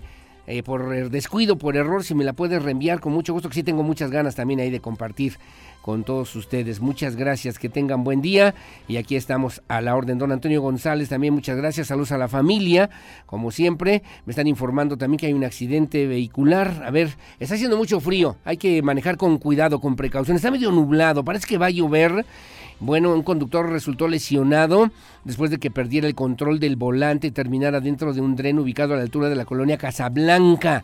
Al lugar se trasladaron servicios de emergencia para rescatar al único pasajero y conductor del vehículo, mismo que quedó atrapado al interior de la unidad. Bomberos de Querétaro, con apoyo de personal de protección civil y paramédicos del CRUM, del Centro Regulador de Urgencias Médicas, brindaron la atención médica prehospitalaria que requirió esta persona, además de realizar trabajos especializados de extracción vehicular. La carretera 57 en dirección a Celaya, a la altura del kilómetro 210, se vio reducida, además, a un solo carril, mientras servicios de emergencia realizaban las labores de rescate correspondiente, como usted lo está viendo en su imagen. Muy amable, gracias a mi querido teniente, a mi querido teniente Mérida, gracias por la información, que por cierto, Felicidades y enhorabuena. Hoy están cumpliendo un año mi querido amigo, colega, periodista Miguel Ángel Álvarez, ahí en Expreso, así sucede. Radio, un año ya aquí en la 101.1 de la frecuencia modular. El tiempo se va volando. Enhorabuena y muchas felicidades. Un gran equipo, un gran trabajo periodístico que sigan y que vengan más éxitos, mi querido colega y amigo Miguel Ángel Álvarez. Gracias. Como siempre, 756. Ya tengo aquí la invitación de la tertulia. Gracias, don Gabriel. A ver, me dice aquí la tertulia, es invitación. A, o sea, ¿usted no la conoce? Bueno, dése una vueltita. La tarde de gala musical es el sábado 15 de octubre a las 7 de la noche en el salón de la Asociación de Militares Retirados del Estado de Querétaro, Mariano Escobedo, número 41, Colonia José María Arteaga, atrás de Kellogg's. Me dice también, no olvides llevar pues eh, tu refresco y tu comida favorita y ahí compartir un ratito, tertulia, bohemia, cantar, bailar. Se la pasa uno, la verdad, muy padre, muy bonito. Hay una cooperación porque además es en beneficio al amigo, al amigo y cantante también, Tony Canelo, que pues yo lo tuve oportunidad de conocerlo justamente ahí en estas, en estas eh, galas, en esta tarde de gala musical que nos invitan justamente eh, pues este próximo sábado 15 de octubre aquí en Querétaro. Gracias, don Gabriel. Don Gabriel Padilla, saludos al alacrán, por cierto. Son las 7.57, hacemos una pausa, una pausa, regresamos enseguida con más aquí en Radar News. Voy a platicar también con la doctora Tere García Gasca. Saludos a Iván Álvarez, gracias también, ya le comentaba hace un momento y muy amable como siempre. Gracias a mi querido, como todos los días le agradezco Gracias a eh, don Antonio Urquiza. Saludos, gracias Alejandra Altamirano. Saludos a Lupita Mendoza, allá en Corregidora. Que tengan buenos días. La pausa, regresamos enseguida con más.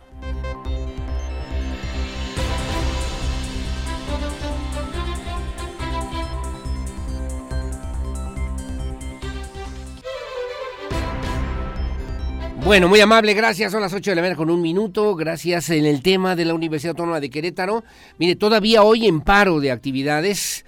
Y hay también otros campus que se han sumado a esta misma causa, se han solidarizado tanto el Esteguac como el Supaguac a esta pues iniciativa, a este, yo, yo lo voy a decir de esa manera, salvo su mejor opinión, a esta valentía, a esta exigencia, a este enojo, este malestar de los jóvenes, de las mujeres, de las mujeres, de las niñas, de las jóvenes estudiantes de la Universidad Autónoma de Querétaro, digo niñas con todo respeto, estas señoritas que obviamente con mucha gallardía, con mucho valor han dicho, no, no, no, queremos respuestas y queremos que atiendan y queremos que escuchen y no queremos a los acosadores ni a los violentadores en la Universidad Autónoma de Querétaro, sea como sea sea como sea. El ambiente universitario tiene que ser un ambiente de convivencia, de sana convivencia, de orden, de respeto, de universalidad, de cultura, de arte, ¿no? De creación, de creatividad, de progreso, de progreso, de ejemplo, pues, para la sociedad queretana no de mal ejemplo. Bueno, el chiste es que el comité, el comité de redacción de las Facultades Unidas de la Universidad Autónoma de Querétaro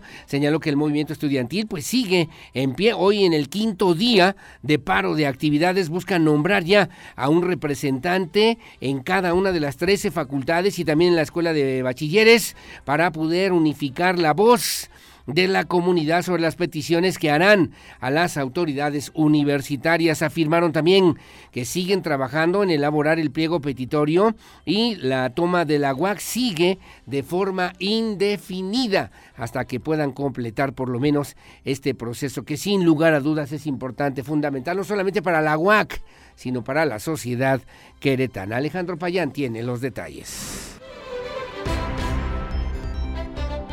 El Comité de Redacción de las Facultades Unidas de la UAC informó que el movimiento estudiantil sigue en pie y busca nombrar a un representante de cada facultad para unificar la voz de la comunidad universitaria sobre las peticiones que harán a las autoridades. Las estudiantes que omitieron su nombre para evitar represalias reiteraron que aún no cuentan con una fecha ni un horario para la entrega del pliego petitorio, pues sigue en la redacción en conjunto con las diversas facultades, por lo que la movilización seguirá de manera indefinida. Exhortamos a la comunidad estudiantil a ser empáticos, reconociendo la labor de nuestras compañeras, con la intención de vislumbrar la fuerza y resistencia que poseen, donde la finalidad principal es brindar para ellas un espacio seguro, libre de violencia y justa participación en paridad de género. Es importante tener conocimiento de que esta lucha es principalmente para ellas. Por tanto, deben ser las actrices que llevan el estandarte del movimiento, actuando el resto como apoyo para ejercer, mediante esta práctica, que la universidad se convierta en un espacio seguro para ellas y para el resto de la comunidad estudiantil. Finalmente, informaron que el pasado domingo 2 de octubre realizaron un memorial de los hechos del 2 de octubre de 1968 de la lucha estudiantil y reiteraron que también luchan por los derechos de los estudiantes. Para Grupo Radar, Alejandro Payán. Bueno, gracias, gracias Alejandro Payán. Y ayer en conferencia de prensa, la rectora Tere García Gasca pues refirió que eh, pues este lunes en rueda de prensa eh, la rectora afirmó que está dispuesta a atender atender las exigencias que hacen los alumnos de las diversas facultades para presentar una disculpa pública por la falta por la falta de atención de la UAVIG de esta Unidad de Atención a Víctimas de Violencia de Género en la Universidad Autónoma de Querétaro. Además, reiteró que en ningún momento y que además ella pues no encubre en ningún caso de acoso o abuso y puso su renuncia sobre la mesa en caso de que se demuestre, se compruebe que ella ha encubierto o que ha sido omisa en la atención de este tipo de situaciones. Reconoció que hay al menos 310 denuncias por temas de acoso, acoso sexual, por maltrato, por violencia y también han referido incluso algunos casos de acoso laboral, acoso laboral en la Universidad Autónoma de Querétaro. También Alejandro Payán con el reporte. La rectora de la UAC, Teresa García Agasca, afirmó que está dispuesta a atender las exigencias que hacen los alumnos de las diversas facultades para presentar una disculpa pública por la falta de atención de la UABIC y reiteró que no encubre ningún caso de acoso y abuso y puso su renuncia en la mesa en caso de que así se demuestre. Yo te digo una cosa, este, si, si la comunidad me, me solicita eso eh, y se demuestra que efectivamente no estoy cumpliendo con mi trabajo, que no estoy haciendo mi trabajo, he encubierto un solo caso, uno, o he sido omisa, yo en lo personal, en un solo caso, claro, porque no estoy cumpliendo con mi función. Pero yo, yo eh, soy una persona congruente y soy una persona que trabaja por convicción, no por conveniencia. Ni estoy atada a ningún partido político y por eso también se recibe, pues de repente, eh, mucho golpe por fuera. Pero lo, aguantamos porque estamos trabajando por una causa común que es la universidad. Reconoció que la UABIC ha sido superada ya que no ha podido atender todos los casos, pero no por omisión, sino por falta de comunicación o limitaciones, incluso por fallas del mismo sistema o protocolos, por lo que llamó a la comunidad a trabajar en conjunto para poder desarrollar acciones más concretas. La disculpa pública está, está puesta, está aquí, la ofrecemos con toda sinceridad, porque sabemos que no hemos podido atender todos los casos de la forma en la que deberíamos, pero que también sepan que no es un tema de omisión o de encubrimiento, sino pues eh, posiblemente de falta de comunicación, posiblemente de limitaciones o posiblemente sí, lo asumimos, de fallas de nuestro sistema, de fallas de nuestros protocolos y por eso necesitamos de la ayuda de toda la comunidad para que nos permitan eh, trabajar en conjunto, porque este no es un tema de una sola unidad, de un solo grupo, es un tema de cada una de las personas que tenemos oportunidad de ser parte de esta gran comunidad universitaria. Reiteró que más adelante sostendrán una nueva reunión con los universitarios para poder atender de manera concreta y aterrizar sus demandas. Para Grupo Radar, Alejandro Payán. Bueno, gracias, las 8 con 8 y antes de comunicarnos también con la rectora Tere García Gasca, esta otra información que también me parece importante, lo hizo ayer en la conferencia de prensa la misma doctora Tere García Gasca, rectora de la UAC, a no colgarse de una demanda y que pues eh, entendamos que es una problemática válida de los estudiantes, pero hay actores o ha habido actores que han pretendido que buscan politizar el tema, llevarlo incluso a otros ámbitos de la vida universitaria. También Alejandro Payán con la información.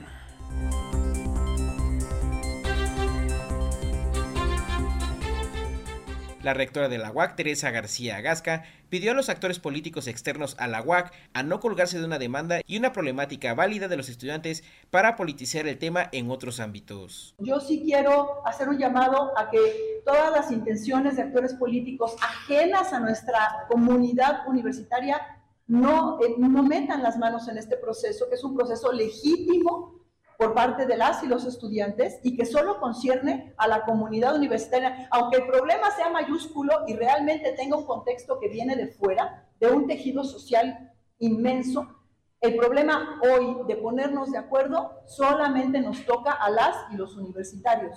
Y, el llamado es a los actores políticos interesados en, meterse, en meter las manos o en subirse a esta causa que es bien sensible, que no lo hagan la académica reiteró que no está afiliada a ningún partido político ni tiene intereses en participar por algún cargo, por lo que pidió abstenerse de estos señalamientos en su contra. Para Grupo Radar, Alejandro Payán. Bueno, gracias Alejandro Payán. Gracias eh, por seguir con nosotros. Estamos eh, tratando de comunicarnos ya con la rectora Tere García Gasca. Esperamos ahí tener un poquito de tiempo. Le vamos a volver a marcar. Ya estoy comentando que no nos ha contestado. Ya habíamos acordado, obviamente, eh, la llamada. Me están señalando también por otro lado, también con información y comentarios.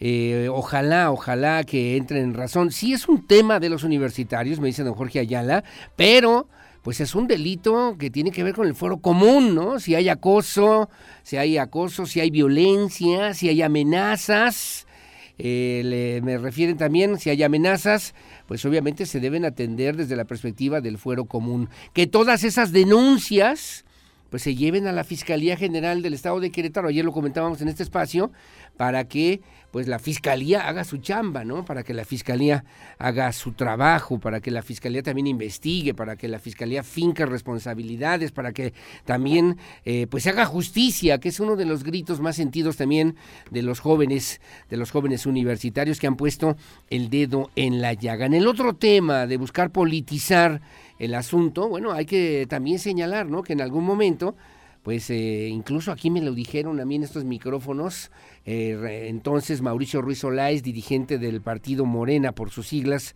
Movimiento Regeneración Nacional, que si esperamos unos minutitos nada más me, me dicen de este lado, sí, claro.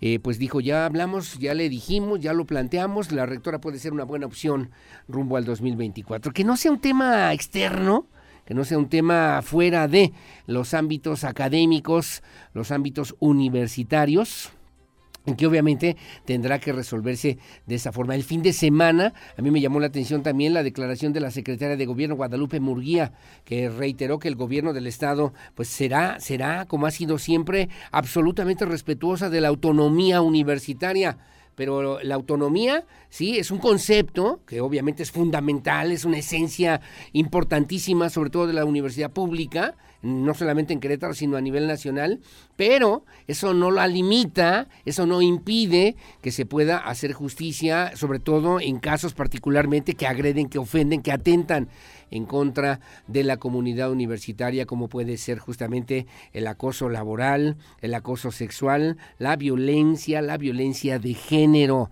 en la que lamentablemente, según la contabilidad, la numeralia de la misma de las mismas autoridades universitarias alcanzan las 310 denuncias. No sé si quieres hagamos una pausa breve mientras, ¿no? Sigo eh, para, para poder atender esta situación con la doctora Tere García Gasca y obviamente pues comentar esto que ya decía don Jorge Ayala. Como siempre muy amable, gracias.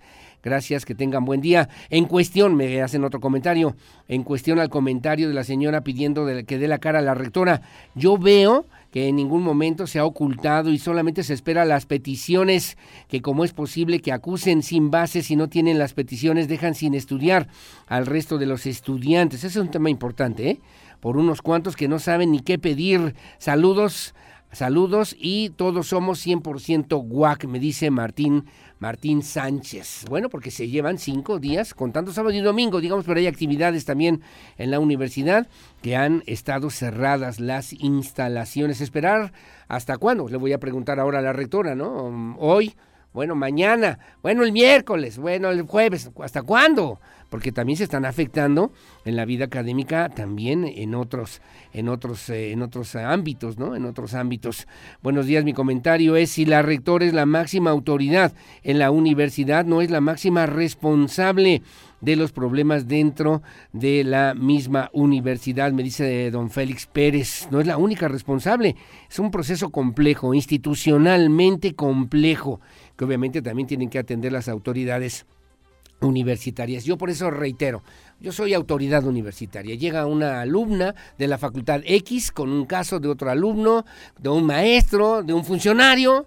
A ver, señores, muy bien. Aquí está la autonomía universitaria. Yo la cuido, la protejo, la resguardo. Esto aquí nadie se mete en estos temas y por lo mismo notifico puntualmente a la fiscalía para que estos 310, estas 310 denuncias que yo tengo en mi poder, pues investiguen los expertos, los peritos, los especialistas en esta materia de investigación de los delitos, porque cuando alguien tiene una conducta antijurídica o que se puede tipificar como un delito, pues tendría que ser sancionado como cualquiera, como cualquiera de nosotros. El caso que comentábamos aquí en este espacio, de una jovencita que denunció a un muchachito de la Facultad de Ciencias Políticas, sacó un arma blanca, la amenazó, la agredió física, verbalmente.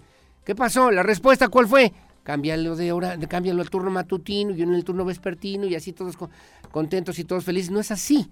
El tema es que si esa persona se hubiera puesto a disposición de las autoridades de la Fiscalía General del Estado de Querétaro, hoy podría estar siendo procesado por un delito incluso de, de, atentar contra la vida de una persona, de intento de homicidio y tendría otras repercusiones que obviamente los demás que advirtieran esa situación, pues tendrían que decir, oye, no, espérame, aquí es en serio el tema, ¿eh? aquí tiene que haber justicia, aquí tiene que haber respeto, aquí tiene que haber dignidad, aquí tiene que haber orden pero pues no es, eh, pienso, salvo su mejor opinión, también lo pongo con todo respeto, lo digo, y mire que yo vengo de una universidad, la Universidad Autónoma Metropolitana, que también había la autonomía y, el derecho de exigir y de hacer que se respetaran los espacios universitarios para el desarrollo académico, pero en este tema me parece que el concepto de la autonomía debería permitir esta posibilidad para que si hay algún estudiante, si soy estudiante, soy alumno, soy maestro, soy funcionario, me porto de esa manera, me van a decir, oiga, por favor, no lo vuelva usted a hacer. Mire, ya hablamos con su abuelita, ya hablamos con su mamá, con su tía, con su cuñada y pues queremos que por favor corrija esa situación. No, no, no acaba ahí. Para eso son las leyes, ¿no? Y si ha habido esta denuncia y esta exigencia que ha llegado a estos niveles es porque los jóvenes, las jóvenes se sienten obviamente, se sienten desatendidas y las jóvenes también sienten que pues eh, la situación no está resuelta, que ya le podemos marcar, a ver, que, que, ya le podemos marcar y que las cuestiones obviamente pues no las podemos ni las debemos permitir y por eso creo, y decía yo, con todo respeto también, el valor de estas niñas, de estas jovencitas, va a decir, no, no, no, señores, esto no lo vamos a permitir. No es que no sepan qué quieren, claro que saben qué quieren y claro que saben que está mal y que se tiene que corregir y que se tiene que atender a la mayor brevedad y que en esa misma disposición está, lo entiendo de esa forma, la misma rectora Tere García Gasca. Habrá que buscar nada más un canal, un esfuerzo, un trabajo para que pues se siga trabajando para combatir justamente la violencia, la violencia de género en la universidad. En eso estamos de acuerdo, en eso estamos claros, creo yo, su servidor y también la rectora lo ha dicho fuerte y quedito y lo han externado también los mismos jóvenes universitarios. Habría está en la línea, en la línea telefónica, son las 8 de la mañana con 17 minutos. Doctora Tere García Gasca, ¿cómo está? Muy buenos días. Hola Aurelio, muy buenos días, un saludo a tu auditorio. Gracias. Primero expresarle a usted y a la institución, obviamente que usted representa nuestro más absoluto respeto en este tema que estamos conociendo, que hemos sabido, e incluso no solamente a nivel local, sino también a nivel nacional, y que entiendo, y lo decía de esta manera, usted ha expresado de muchas formas esta necesidad y esta posibilidad, no solamente de seguir, sino de haber trabajado de haber trabajado para combatir sustancialmente la violencia, la violencia de género en nuestra máxima casa de estudios, doctora? Pues con todo lo que tenemos en las manos, Aurelio, hasta ahora eh, sabemos que no es no es suficiente, pero el trabajo se está haciendo. Pero más que más que decir que, que nos queremos justificar en ese sentido, pues empezar diciendo que esto que vivimos en la UAC es una muestra de lo que sufre la sociedad en general eh, la UAC pues tiene esta característica, las, las universidades, porque incluso no es la única universidad que está en paro en este momento por la misma razón, o que puede, eh, o, que o que lo ha estado.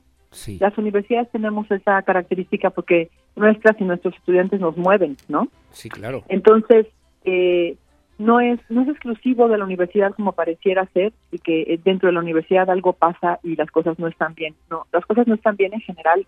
Querétaro es el primero al tercer lugar en violencia de, todos los tipos, violencias eh, cercanas, familiares, escolares, laborales y de género en particular. Sí, sí, sí. Entonces esto se refleja al interior de la universidad.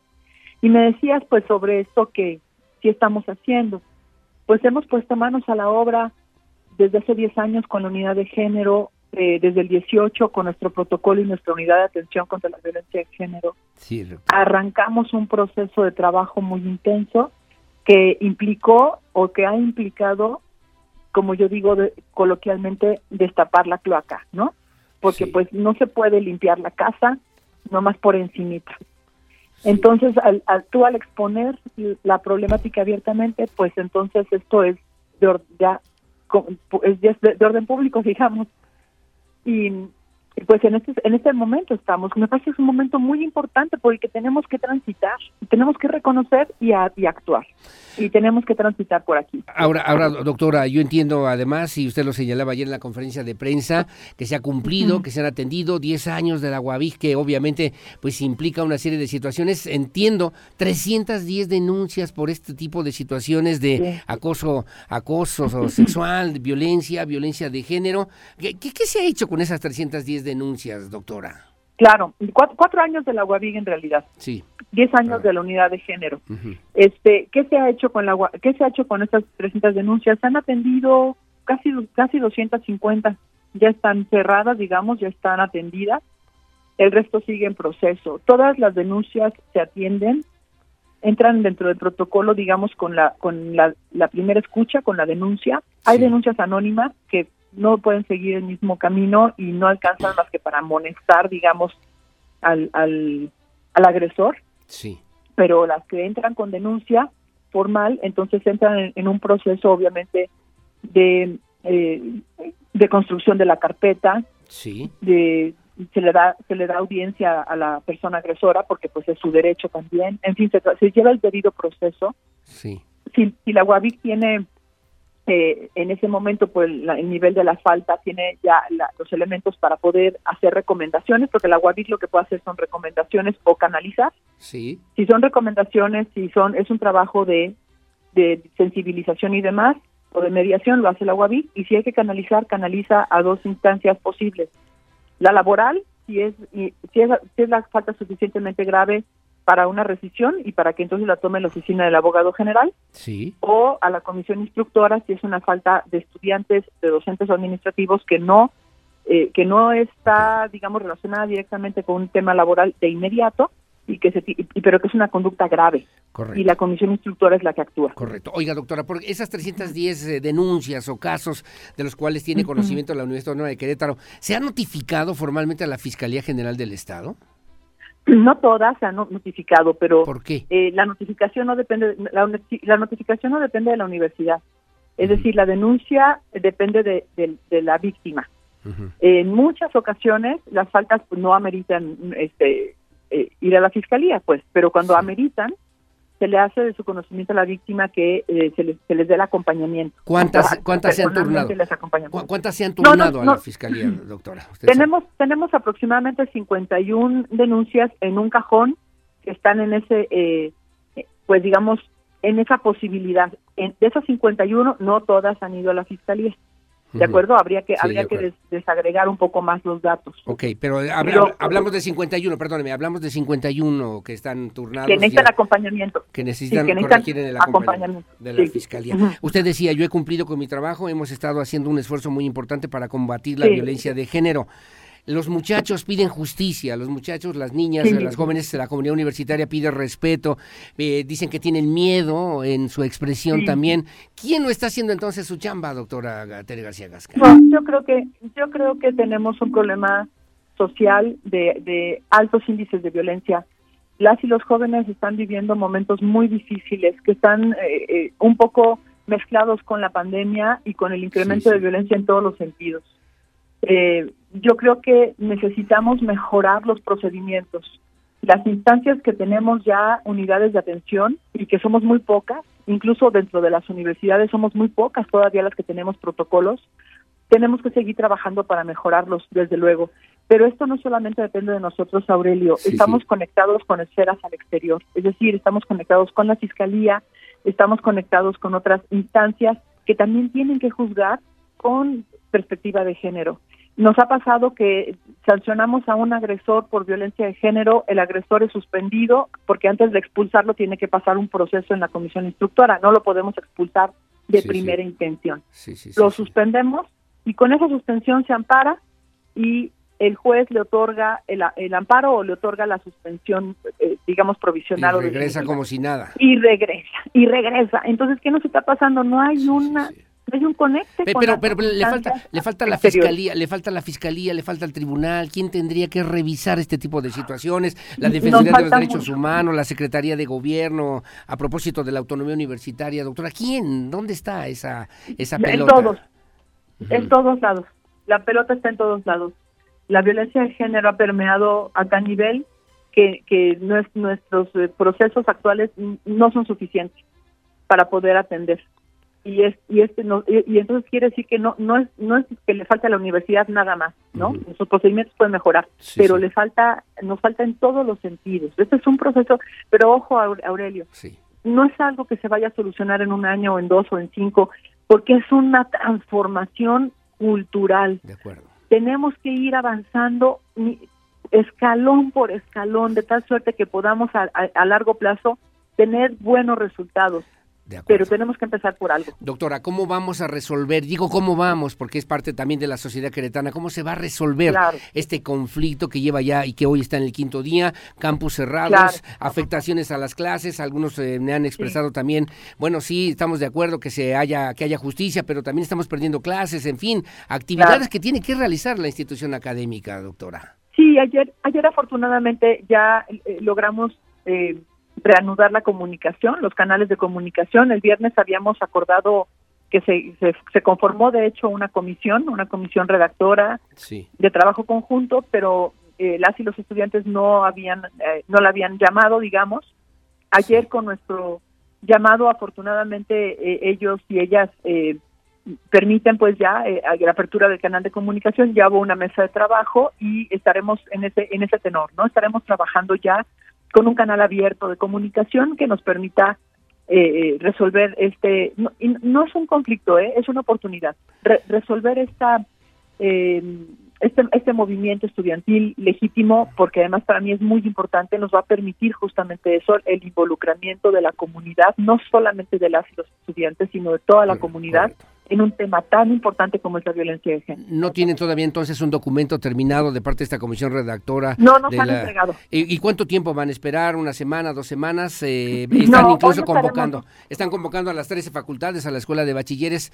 Eh, ¿Cuánto tiempo, doctora? Estamos trabajando, eh, ellos, las y los estudiantes no han terminado de, digamos, de redactar su propuesta para que ya sea eh, en, en, conjunto con las maestras de la comisión pueda ser revisada. Estamos en, en ello, pero han avanzado, de lo que sabemos, han avanzado y estaríamos esperando que entre hoy o mañana, de acuerdo a lo que yo sé, pudiéramos contar con ese documento para, para revisarlo y entonces para poderles dar respuesta. Nosotros hemos visto el contenido de forma parcial porque ellos lo han comunicado en algunos comunicados, valga la redundancia. Sí, doctora. Y este y, de lo que sabemos creo que podemos podemos ponernos de acuerdo pues podemos ya manejarlo en mesas de trabajo. O sea no hay prisa. No si hay prisa si hay prisa pero lo importante es que tengan la certeza eh, vamos a trabajar muy, muy fuerte con estos, con las y los estudiantes y con estos mecanismos de comunicación para que no pase de esta semana que pudiéramos tener eh, resuelto el, el, el, movimiento, digamos, pero eso no acaba ahí, hay que abrir mesas de trabajo. Muy bien, doctora, son las 8.28, le agradezco mucho su tiempo y su esta posibilidad de platicar con la ministra de Radar News en esta primera misión. Solamente reiterar, usted hablaba, va a ser, va a dar una, los muchachos piden, exigen una, una pues eh, una disculpa pública y luego también usted ayer hablaba de que el fiscal o la fiscalía, particularmente la fiscalía para no personalizar el tema, la fiscalía no ha hecho, digamos, lo que tendría que haber hecho para investigar algunos asuntos que se han puesto en su consideración, que hay intereses externos a la Universidad Autónoma de Querétaro. ¿Qué, qué, puede decir el día de hoy y también aprovechar a la comunidad universitaria, doctora?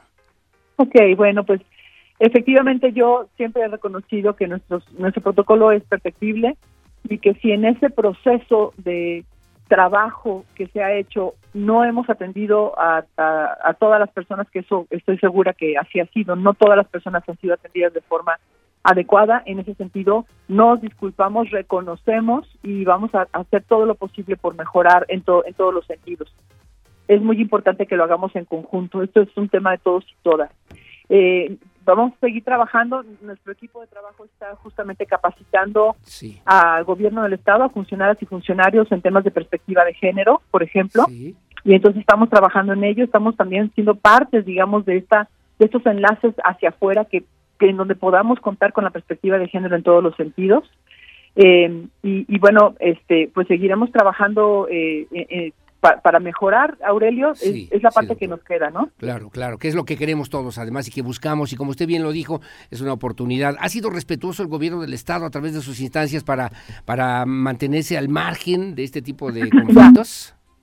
Sí, sí, ha sido respetuoso el gobierno del Estado. Eh, estamos, eh, eh, vaya, no, no, no tengo comunicación directa en este momento en ese sentido, excepto la secretaria de Educación que, se puso en contacto conmigo y que, y que agradezco mucho, pero han sido respetuosos. Pero sí, justamente ayer hablábamos también de, eh, de, solicitar el respeto al movimiento legítimo estudiantil por parte de todos los actores políticos, no digo que de alguien en, en, particular, pero por parte de todas y todos los actores políticos para que no se deslegitime el, el movimiento, no se desvirtúe y podamos salir adelante y además sobre todo podamos salir fortaleciéndonos a partir de este movimiento. Yo creo que es muy positivo. Podamos avanzar hacia el fortalecimiento de una mejor universidad pública en Querétaro. Doctora Tere García Sí, Gasca, claro. le mando un abrazo, gracias, estamos al pendiente, a la orden y también aquí está el micrófono abierto y dispuesto para usted y la comunidad universitaria siempre. Gracias infinitas, Aurelio. Buen Gracias. día. Igualmente es la doctora Tere García Gasca, rectora de la Universidad Autónoma de Querétaro, ante esta oportunidad, dice, de poder corregir, de poder reinventar, de poder reestructurar una serie de situaciones que obviamente tienen que ver con la violencia, la violencia de género, el acoso, el acoso sexual, el acoso laboral, que se han denunciado a través de las diferentes instancias y que sirva como un mecanismo también para fortalecer más a la universidad pública aquí en Querétaro. Son las 8 con 31 de la mañana, su opinión siempre la más importante. Hago una breve pausa, regreso para platicar con Gerardo Cuanalo Santos, director del Instituto Queretano del Transporte. Pausa y volvemos.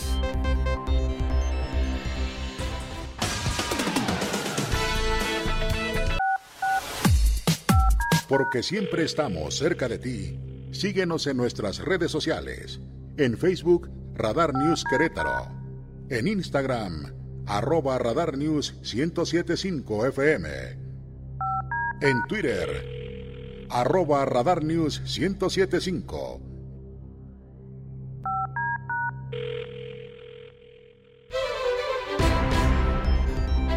Bueno, gracias. Las 8.36 de la mañana, la nueva titular de la Subsecretaría de Derechos Humanos en la Secretaría de Gobierno del Estado, que encabeza la licenciada Guadalupe Murguía, bueno, pues es eh, ahora María Elena Guadarrama Conejo. Sostuvo que se fortalecerá el trabajo en materia de derechos humanos en Querétaro con una perspectiva también de género y obviamente reforzando el equipo de trabajo de la Secretaría que encabeza Murguía Gutiérrez. Andrea Martínez tiene los detalles.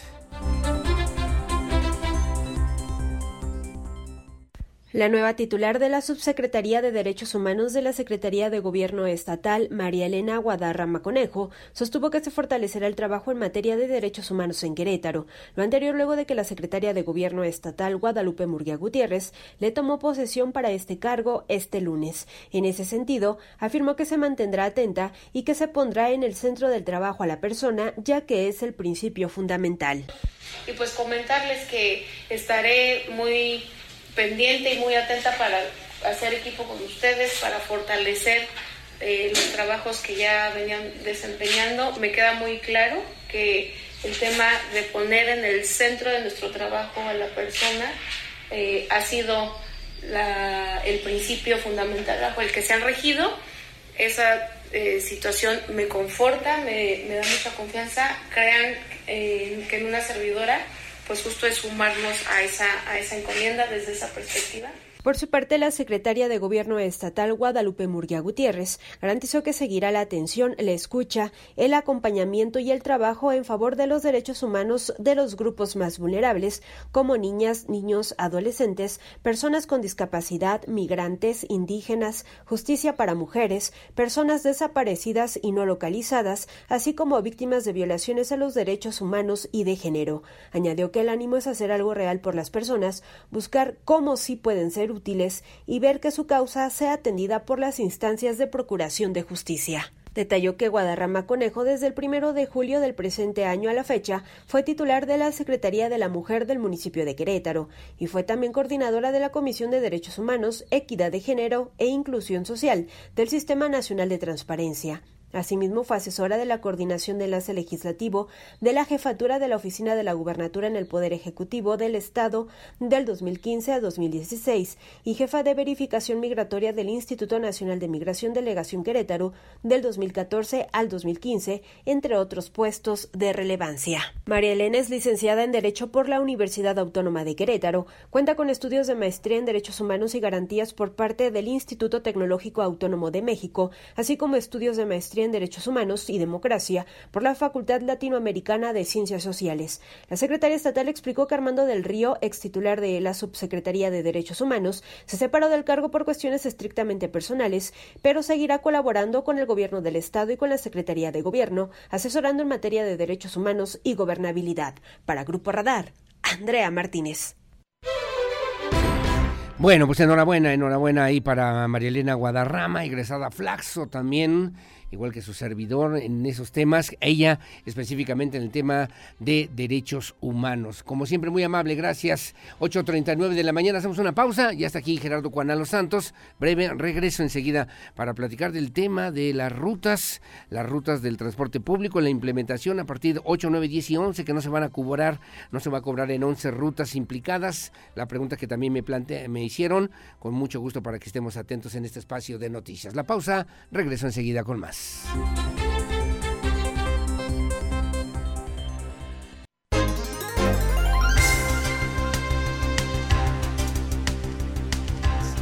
Las 8 de la mañana con 44 minutos. Gracias por seguir con nosotros aquí en Radar News en esta primera emisión.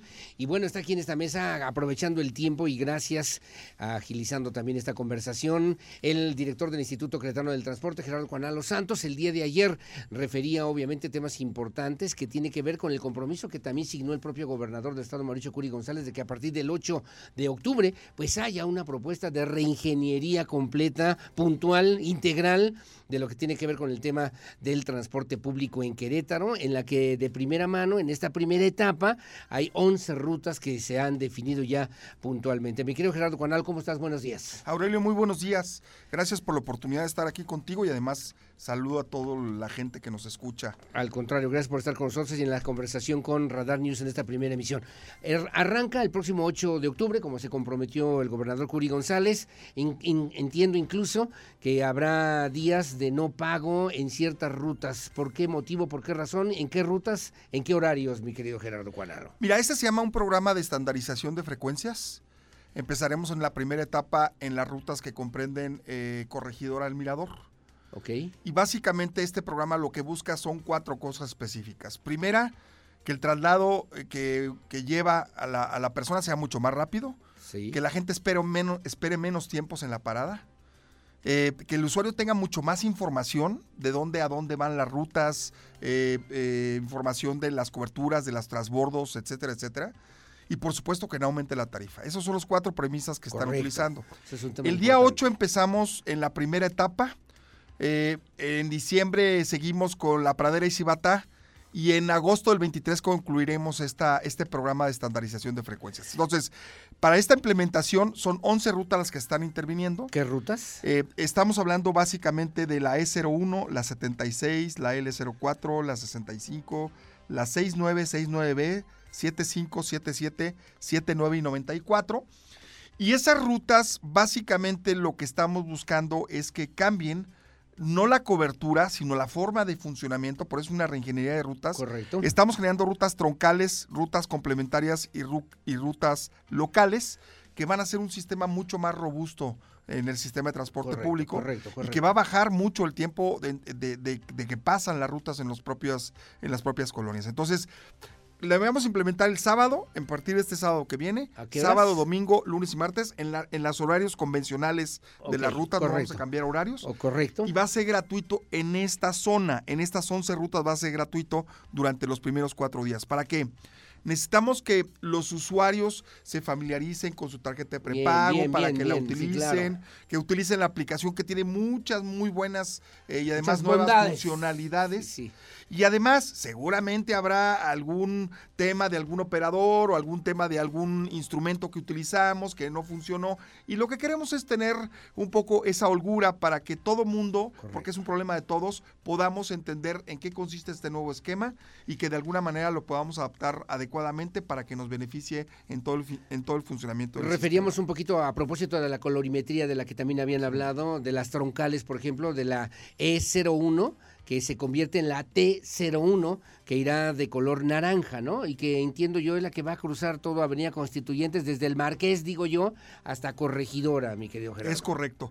Esta es una troncal, el sistema completo contempla 12 troncales, esta es la primera troncal que se va a establecer, muy rápidas, de alta capacidad, carriles confinados, eh, trayectos muy limpios, porque queremos que la gente se desplace lo más que se pueda. Vamos a fortalecer la troncal, va a haber más autobuses con capacidad adecuada ruta para que esto realmente nos permita que nos traslademos rápido de un lado. De mejor manera, digamos todo constituyentes. Sí estoy bien desde el Mirador hasta Valvanera. Hasta Valvanera, Hasta Valvanera. Será la T01, que era la anteriormente la E01. Luego hay tres complementarias de estas 11 rutas, mi Sí, las características de estas complementarias, Aurelio, que, serán verdes ahora, 21, 22 y 23 en este caso no estamos cambiando la cobertura ni la trayectoria de las rutas. La misma. la misma cobertura y la misma trayectoria que tenían la estamos respetando, porque son complementarias estas rutas al troncal, es decir, llevan y cruzan la ciudad, pero se van metiendo y van teniendo cobertura sobre algunas colonias que son servicios que la gente utiliza y en esta parte no queremos realmente afectar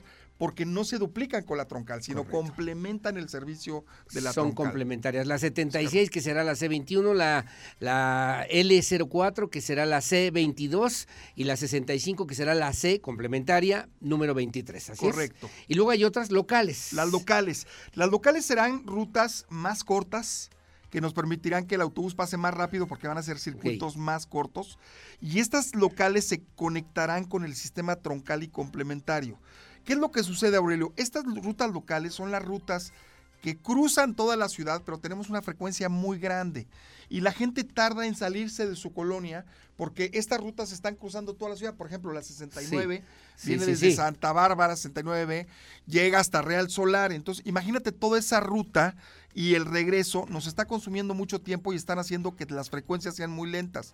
Si esta la complementamos con la T01, que va a ser mucho más rápida, que siguen prácticamente el mismo trayecto, esa es parte de la reingeniería. Vamos a retirar, vamos a de alguna manera a, disminuir la sobreposición de las rutas para hacer más eficiente el sistema y que funcione mucho más rápido. Esto también se traduce en menos tráfico, se traduce en menos contaminación y se traduce en menos desgaste de muchas cosas, ¿no? Entonces, esa es la forma como estamos ganando cobertura, estamos ganando rapidez en las colonias y estamos generando un sistema que esté conectado y que nos permita trasladarnos más rápido. Ahora, esta es la primera troncal, regresando a la T01, a la T01, que habrá 12 en total, por lo menos aquí en la zona metropolitana de Querétaro. Es correcto, el sistema ya está diseñado para que sean 12 troncales y esto se terminará en agosto del 2023. Rápidamente te preguntas de qué otra cosa ocurra, pero me dicen, oiga, pregúntale al director Gerardo Cuanalo de la reestructura, dejará sin transporte diariamente más de 300 usuarios en las colonias San Pedro y segundo barrio de Dolores en el municipio del Marqués. La ruta 69 ya no llegará hasta tales destinos, sino que ahora solo al mirador, es decir, a más de 4 kilómetros de distancia de donde antes había transporte público. ¿Qué respondes, Gerardo Cuanalo? No, no, no, esta es una, una falta de información. En el caso de la 69 y la 69 que iban justamente a San Pedro van a seguir llevando ese lugar. Lo que es importante comentar aquí, Aurelio, es que en el caso del primer barrio acá de Dolores, la gente tiene que caminar dos kilómetros. ¿Por qué? porque el autobús luego no puede entrar a estos lugares por las condiciones de las propias vialidades. Vamos a hacer un recorrido con ellos esta misma semana. Vamos a ver si podemos acercar más, porque ahí nos dice, sobre todo la gente del barrio, que el, segundo barrio, que ya hay vialidades que se desarrollaron. Vamos a poder ver si podemos ajustar más cercano al segundo barrio para que caminen menos. Pero ¿Ese es el único caso, el único caso que tiene esa problemática? Es, es uno de los casos que hoy tenemos que no tiene coberturas y que, bueno, trataremos de acercarlo y que la intención es que caminen menos tiempo y hagan menos tiempo. Me, dice, me, dice, mi tocayo Aurelio Ángeles, me dice, por favor, pregúntele al licenciado Cuanalo, ¿es factible que el transporte público lleve los destinos visibles? Porque hay muchas personas que no vivimos en Querétaro y desconocemos hacia dónde se dirigen o cuál es el trayecto de las rutas. ¿Qué recomiendas? Que hay una aplicación ahí, ¿no? Mira, en primer lugar, decirle a los usuarios, Aurelio, que toda esta nueva nomenclatura va a venir en los autobuses autobuses, los autobuses van a traer la defensa pintada del color que corresponde y además van a traer, por ejemplo, la troncal 01 va a decir T01 en color naranja antes, antes, E01. Entonces la gente se va a ir familiarizando poco a poco. Esa es la primera información. La segunda información es que bajen la nueva aplicación. Ahí vienen los nombres, antes cuáles eran, ahora cuáles son van a poder ver los autobuses en tiempo real, es decir, dónde está ubicado el autobús y, pueden calcular cuánto tiempo le va a llegar para que, para que llegue a donde, a donde ellos están esperando la ruta. Vienen los trayectos muy claros. En todos los autobuses estamos poniendo ahora en la parte de adentro de origen a destino, cuáles son las paradas, dónde pueden transbordar. Correcto, Parte importante de lo que está eh, sucediendo con este programa es ampliar la cantidad de información que el usuario tiene para que pueda tomar decisiones en cuestión. El tiempo, se va volando, pero me dicen, oye, la ruta 76 corre de San José del Alto al pueblito, siempre va muy llena. ¿Qué hay? ¿Cuál es la propuesta? ¿Cómo va a funcionar? Bueno, este, naturalmente que son, son de las rutas que, que, tenemos que ir haciendo poco a poco, la vamos a seguir atendiendo. Esa la tenemos en otra zona, no en esta zona de primera intervención, pero por supuesto que lo vamos a atender en el mismo esquema. Que seguimos esperando respuesta de los cobros indebidos que nos impuso el Instituto Cretano del Transporte y por qué sigue protegiendo también la piratería en la modalidad de taxi, mi querido Gerardo Cuanalo. Bueno, yo creo que en primer lugar los cobros indebidos, yo creo que a lo mejor se refiere a algunas fallas que hubo en algún momento de la propia tarjeta. Así es. Todo esto se está corrigiendo. Hoy la gente con la aplicación puede ligar la tarjeta con la aplicación y revisar su estado de cuenta. Es importante comentar que cualquier tarjeta que tengan de prepago va a funcionar. Estamos regalando unas nuevas, pero van a seguir funcionando regalando. las que están. Porque antes costaba Estamos- 40 pesos con Es unos días, etcétera, etcétera. es correcto. Esta Esa, particularmente. así es. Ahora será de esta forma. La estamos dando gratuita, tenemos algunas tarjetas que nos autorizaron para poder, el gobernador, para poder darla gratuita Ajá. y van a seguir funcionando. Ahí pueden ligar con la, con el, con la aplicación y una de las nuevas funcionalidades de la aplicación es que tengan su estado de cuenta muy claro. Correcto. No aumentará el transporte público, que lo reiteres, por favor, me piden. De ninguna manera, en ningún momento se ha considerado que aumente la tarifa del transporte público. Estamos privilegiando el uso de la tarjeta de prepago y estamos privilegiando el transbordo. Y esto lo que va a traer en muchos casos, Aurelio, también lo Sí. digo, Sí. es que el usuario pague menos. En muchos casos el usuario va a pagar menos de lo que está pagando ahorita, pero debe de utilizar su tarjeta de prepago. Esas son las bondades de utilizar la tarjeta de prepago. Bueno, ¿qué pasó con las concesiones? ¿Se retiraron concesiones o no se retiraron? ¿Continúan o siguen las mismas concesiones, Gerardo? No, a ver, ya tomó la de- ya tomamos la decisión de someter a revisión y retirar las concesiones actuales. Estamos en un proceso de ir a un nuevo modelo de transporte público. Ese proceso nos llevará uno o dos meses a arreglar la parte jurídica y administrativa. ¿Qué implica el nuevo modelo? Nuevas reglas para los concesionarios, nuevos concesionarios con nuevas rutas y nueva ampliación de rutas, más jugadores. Eso nos llevará, Aurelio, entre un mes y dos meses. Este programa se está implementando con los jugadores que están actualmente, entrando en estas condiciones de funcionamiento. Si me lo permites ponerlo así, este programa es como la actualización de un software de teléfono. No estamos cambiando el teléfono, estamos cambiando la actualización. exacto, exacto. Funciona diferente, hace cosas diferentes, pero realmente cuando entremos al nuevo modelo con nuevas concesiones, será dentro de un mes o dos meses a más tardar. Hay que adaptarnos, hay que entenderlo y hay que conocerlo. Por esa también Así esta es. propuesta de hacerlo además gratis 8, 9, 10, 11, que es hasta el próximo martes. Hasta el próximo Sábado, martes. domingo, lunes, martes. Y luego también para ya retomar este, este, este tema que me parece además es importante para el desarrollo de Querétaro. Finalmente, en lo que también te tengo que preguntar, los derechos de los concesionarios ya ahí quedaron. Los trabajadores, ¿hubo alguna modificación? ¿Hay alguna propuesta también distinta para los trabajadores del No, volante? Bueno, yo creo que al final de cuentas este nuevo programa les va a permitir utilizar menos o manejar menos el efectivo. Es algo que los propios operadores nos han pedido y el sindicato nos ha pedido. Vamos a meter centros de recarga a bordo, vamos a privilegiar el uso de la tarjeta de prepago y esto va a permitir que los operadores pues tengan menos manejo de efectivo. Eso se traduce en mayor seguridad y tranquilidad para ellos y también en vez de estar cobrando y dando cambios se van a dedicar realmente a lo que son especialistas que es operar el, el transporte. Que también has insistido mucho en que sea con prepago, ¿no? ¿Que dónde y cuándo estarán regalando estas tarjetas, Gerardo? ¿Y cuántas? Mira, llevamos cuatro semanas haciendo socialización en las diferentes colonias de estas, de estas este, rutas. Estamos regalando las tarjetas. Debemos de llevar como unas eh, seis mil tarjetas ya entregadas Correcto, en este correcto. momento, pero lo vamos a seguir haciendo durante los días que se implemente el programa en la estación Balvanera, en todos los lugares de las rutas vamos a estar dando estas tarjetas y lo importante es que la gente nos ayude para recargar esta tarjeta, lo pueden hacer ahora a través de la propia aplicación con tarjeta de crédito y débito. Estamos abriendo muchos más centros de recarga de los que se tienen con Oxxo, Supercu, Matador, Asturiano y además también estamos poniendo centros de recarga a bordo de cada autobús. Rápidamente, don Octavio Chargoy me dice, oiga, eh, ¿qué se puede, ¿cómo se puede bajar la aplicación? Hemos tratado de hacerlo, pero no aparece en el Play Store. ¿Qué hacemos? Bueno, está la aplicación ahora que se llama Crubus. Se está actualizando. El compromiso es que para el 8 de octubre tenga todas las aplicaciones desarrolladas. Que no tengan un poquito de paciencia, es cuestión de horas. Eh, ahorita están haciendo el ajuste, seguramente eh, no la quitan, la vuelven a poner, pero que sigan intentando en este, en este de día aquí o al mañana. 8 o 9 de, de Antes octubre. seguramente va a estar disponible y ahí van a empezar a tener todas, Todas las rutas están mal, pero por favor revisen la 121. Tarda hasta dos horas en pasar, por favor. Por favor, es una súplica. Ojalá que lo puedan revisar. A ver, Raúlio, muchas de las rutas que estamos justamente atendiendo con este programa tienen este problema. La 69B se tarda 40, 50, hay veces que una hora y media le espera a la gente y estamos corrigiendo el tema con este nuevo programa de estandarización. Oye, que te esperamos mañana a las 6 de la mañana, que si no tienes inconveniente. ¿Cuándo? ¿En dónde? Mañana, aquí otra vez, en Espacio, ah, encantado. de 6 a 9. No, encantado. la verdad es que nosotros, nosotros, estamos desde temprano ahí en las rutas y encantado. Lo que se trata es que la gente tenga toda la información, Aurelio. Agradecerte siempre el espacio que nos das y la buena comunicación que tenemos con los usuarios. Que tengan la tranquilidad de los usuarios que estamos tomando decisiones para mejorar. Lo que queremos que vaya mejorando el sistema es algo que nos han demandado y que el gobernador me ha instruido para que podamos hacer un esquema donde funcione, pero requerimos de la participación de todos. Y que es el compromiso no de Gerardo Cuanalo solamente, no del Instituto Querétaro del Transporte, es el compromiso que signó y que firmó el gobernador de Estado Mauricio Curi González. Gracias, Gerardo Cuanalo. A ti, Aurelio, muy buenos días. Son las 8.59, ya nos vamos. Muchas gracias, que tenga buenos días, siga con las guajolotas aquí en la 107.5 de la frecuencia modulada, que tenga buenos días, dudas, comentarios, bienvenidos. Los turnamos todos al director del Instituto Queretano del Transporte. Gracias a todo el equipo, soy Aurelio Peña, buenos días y hasta mañana.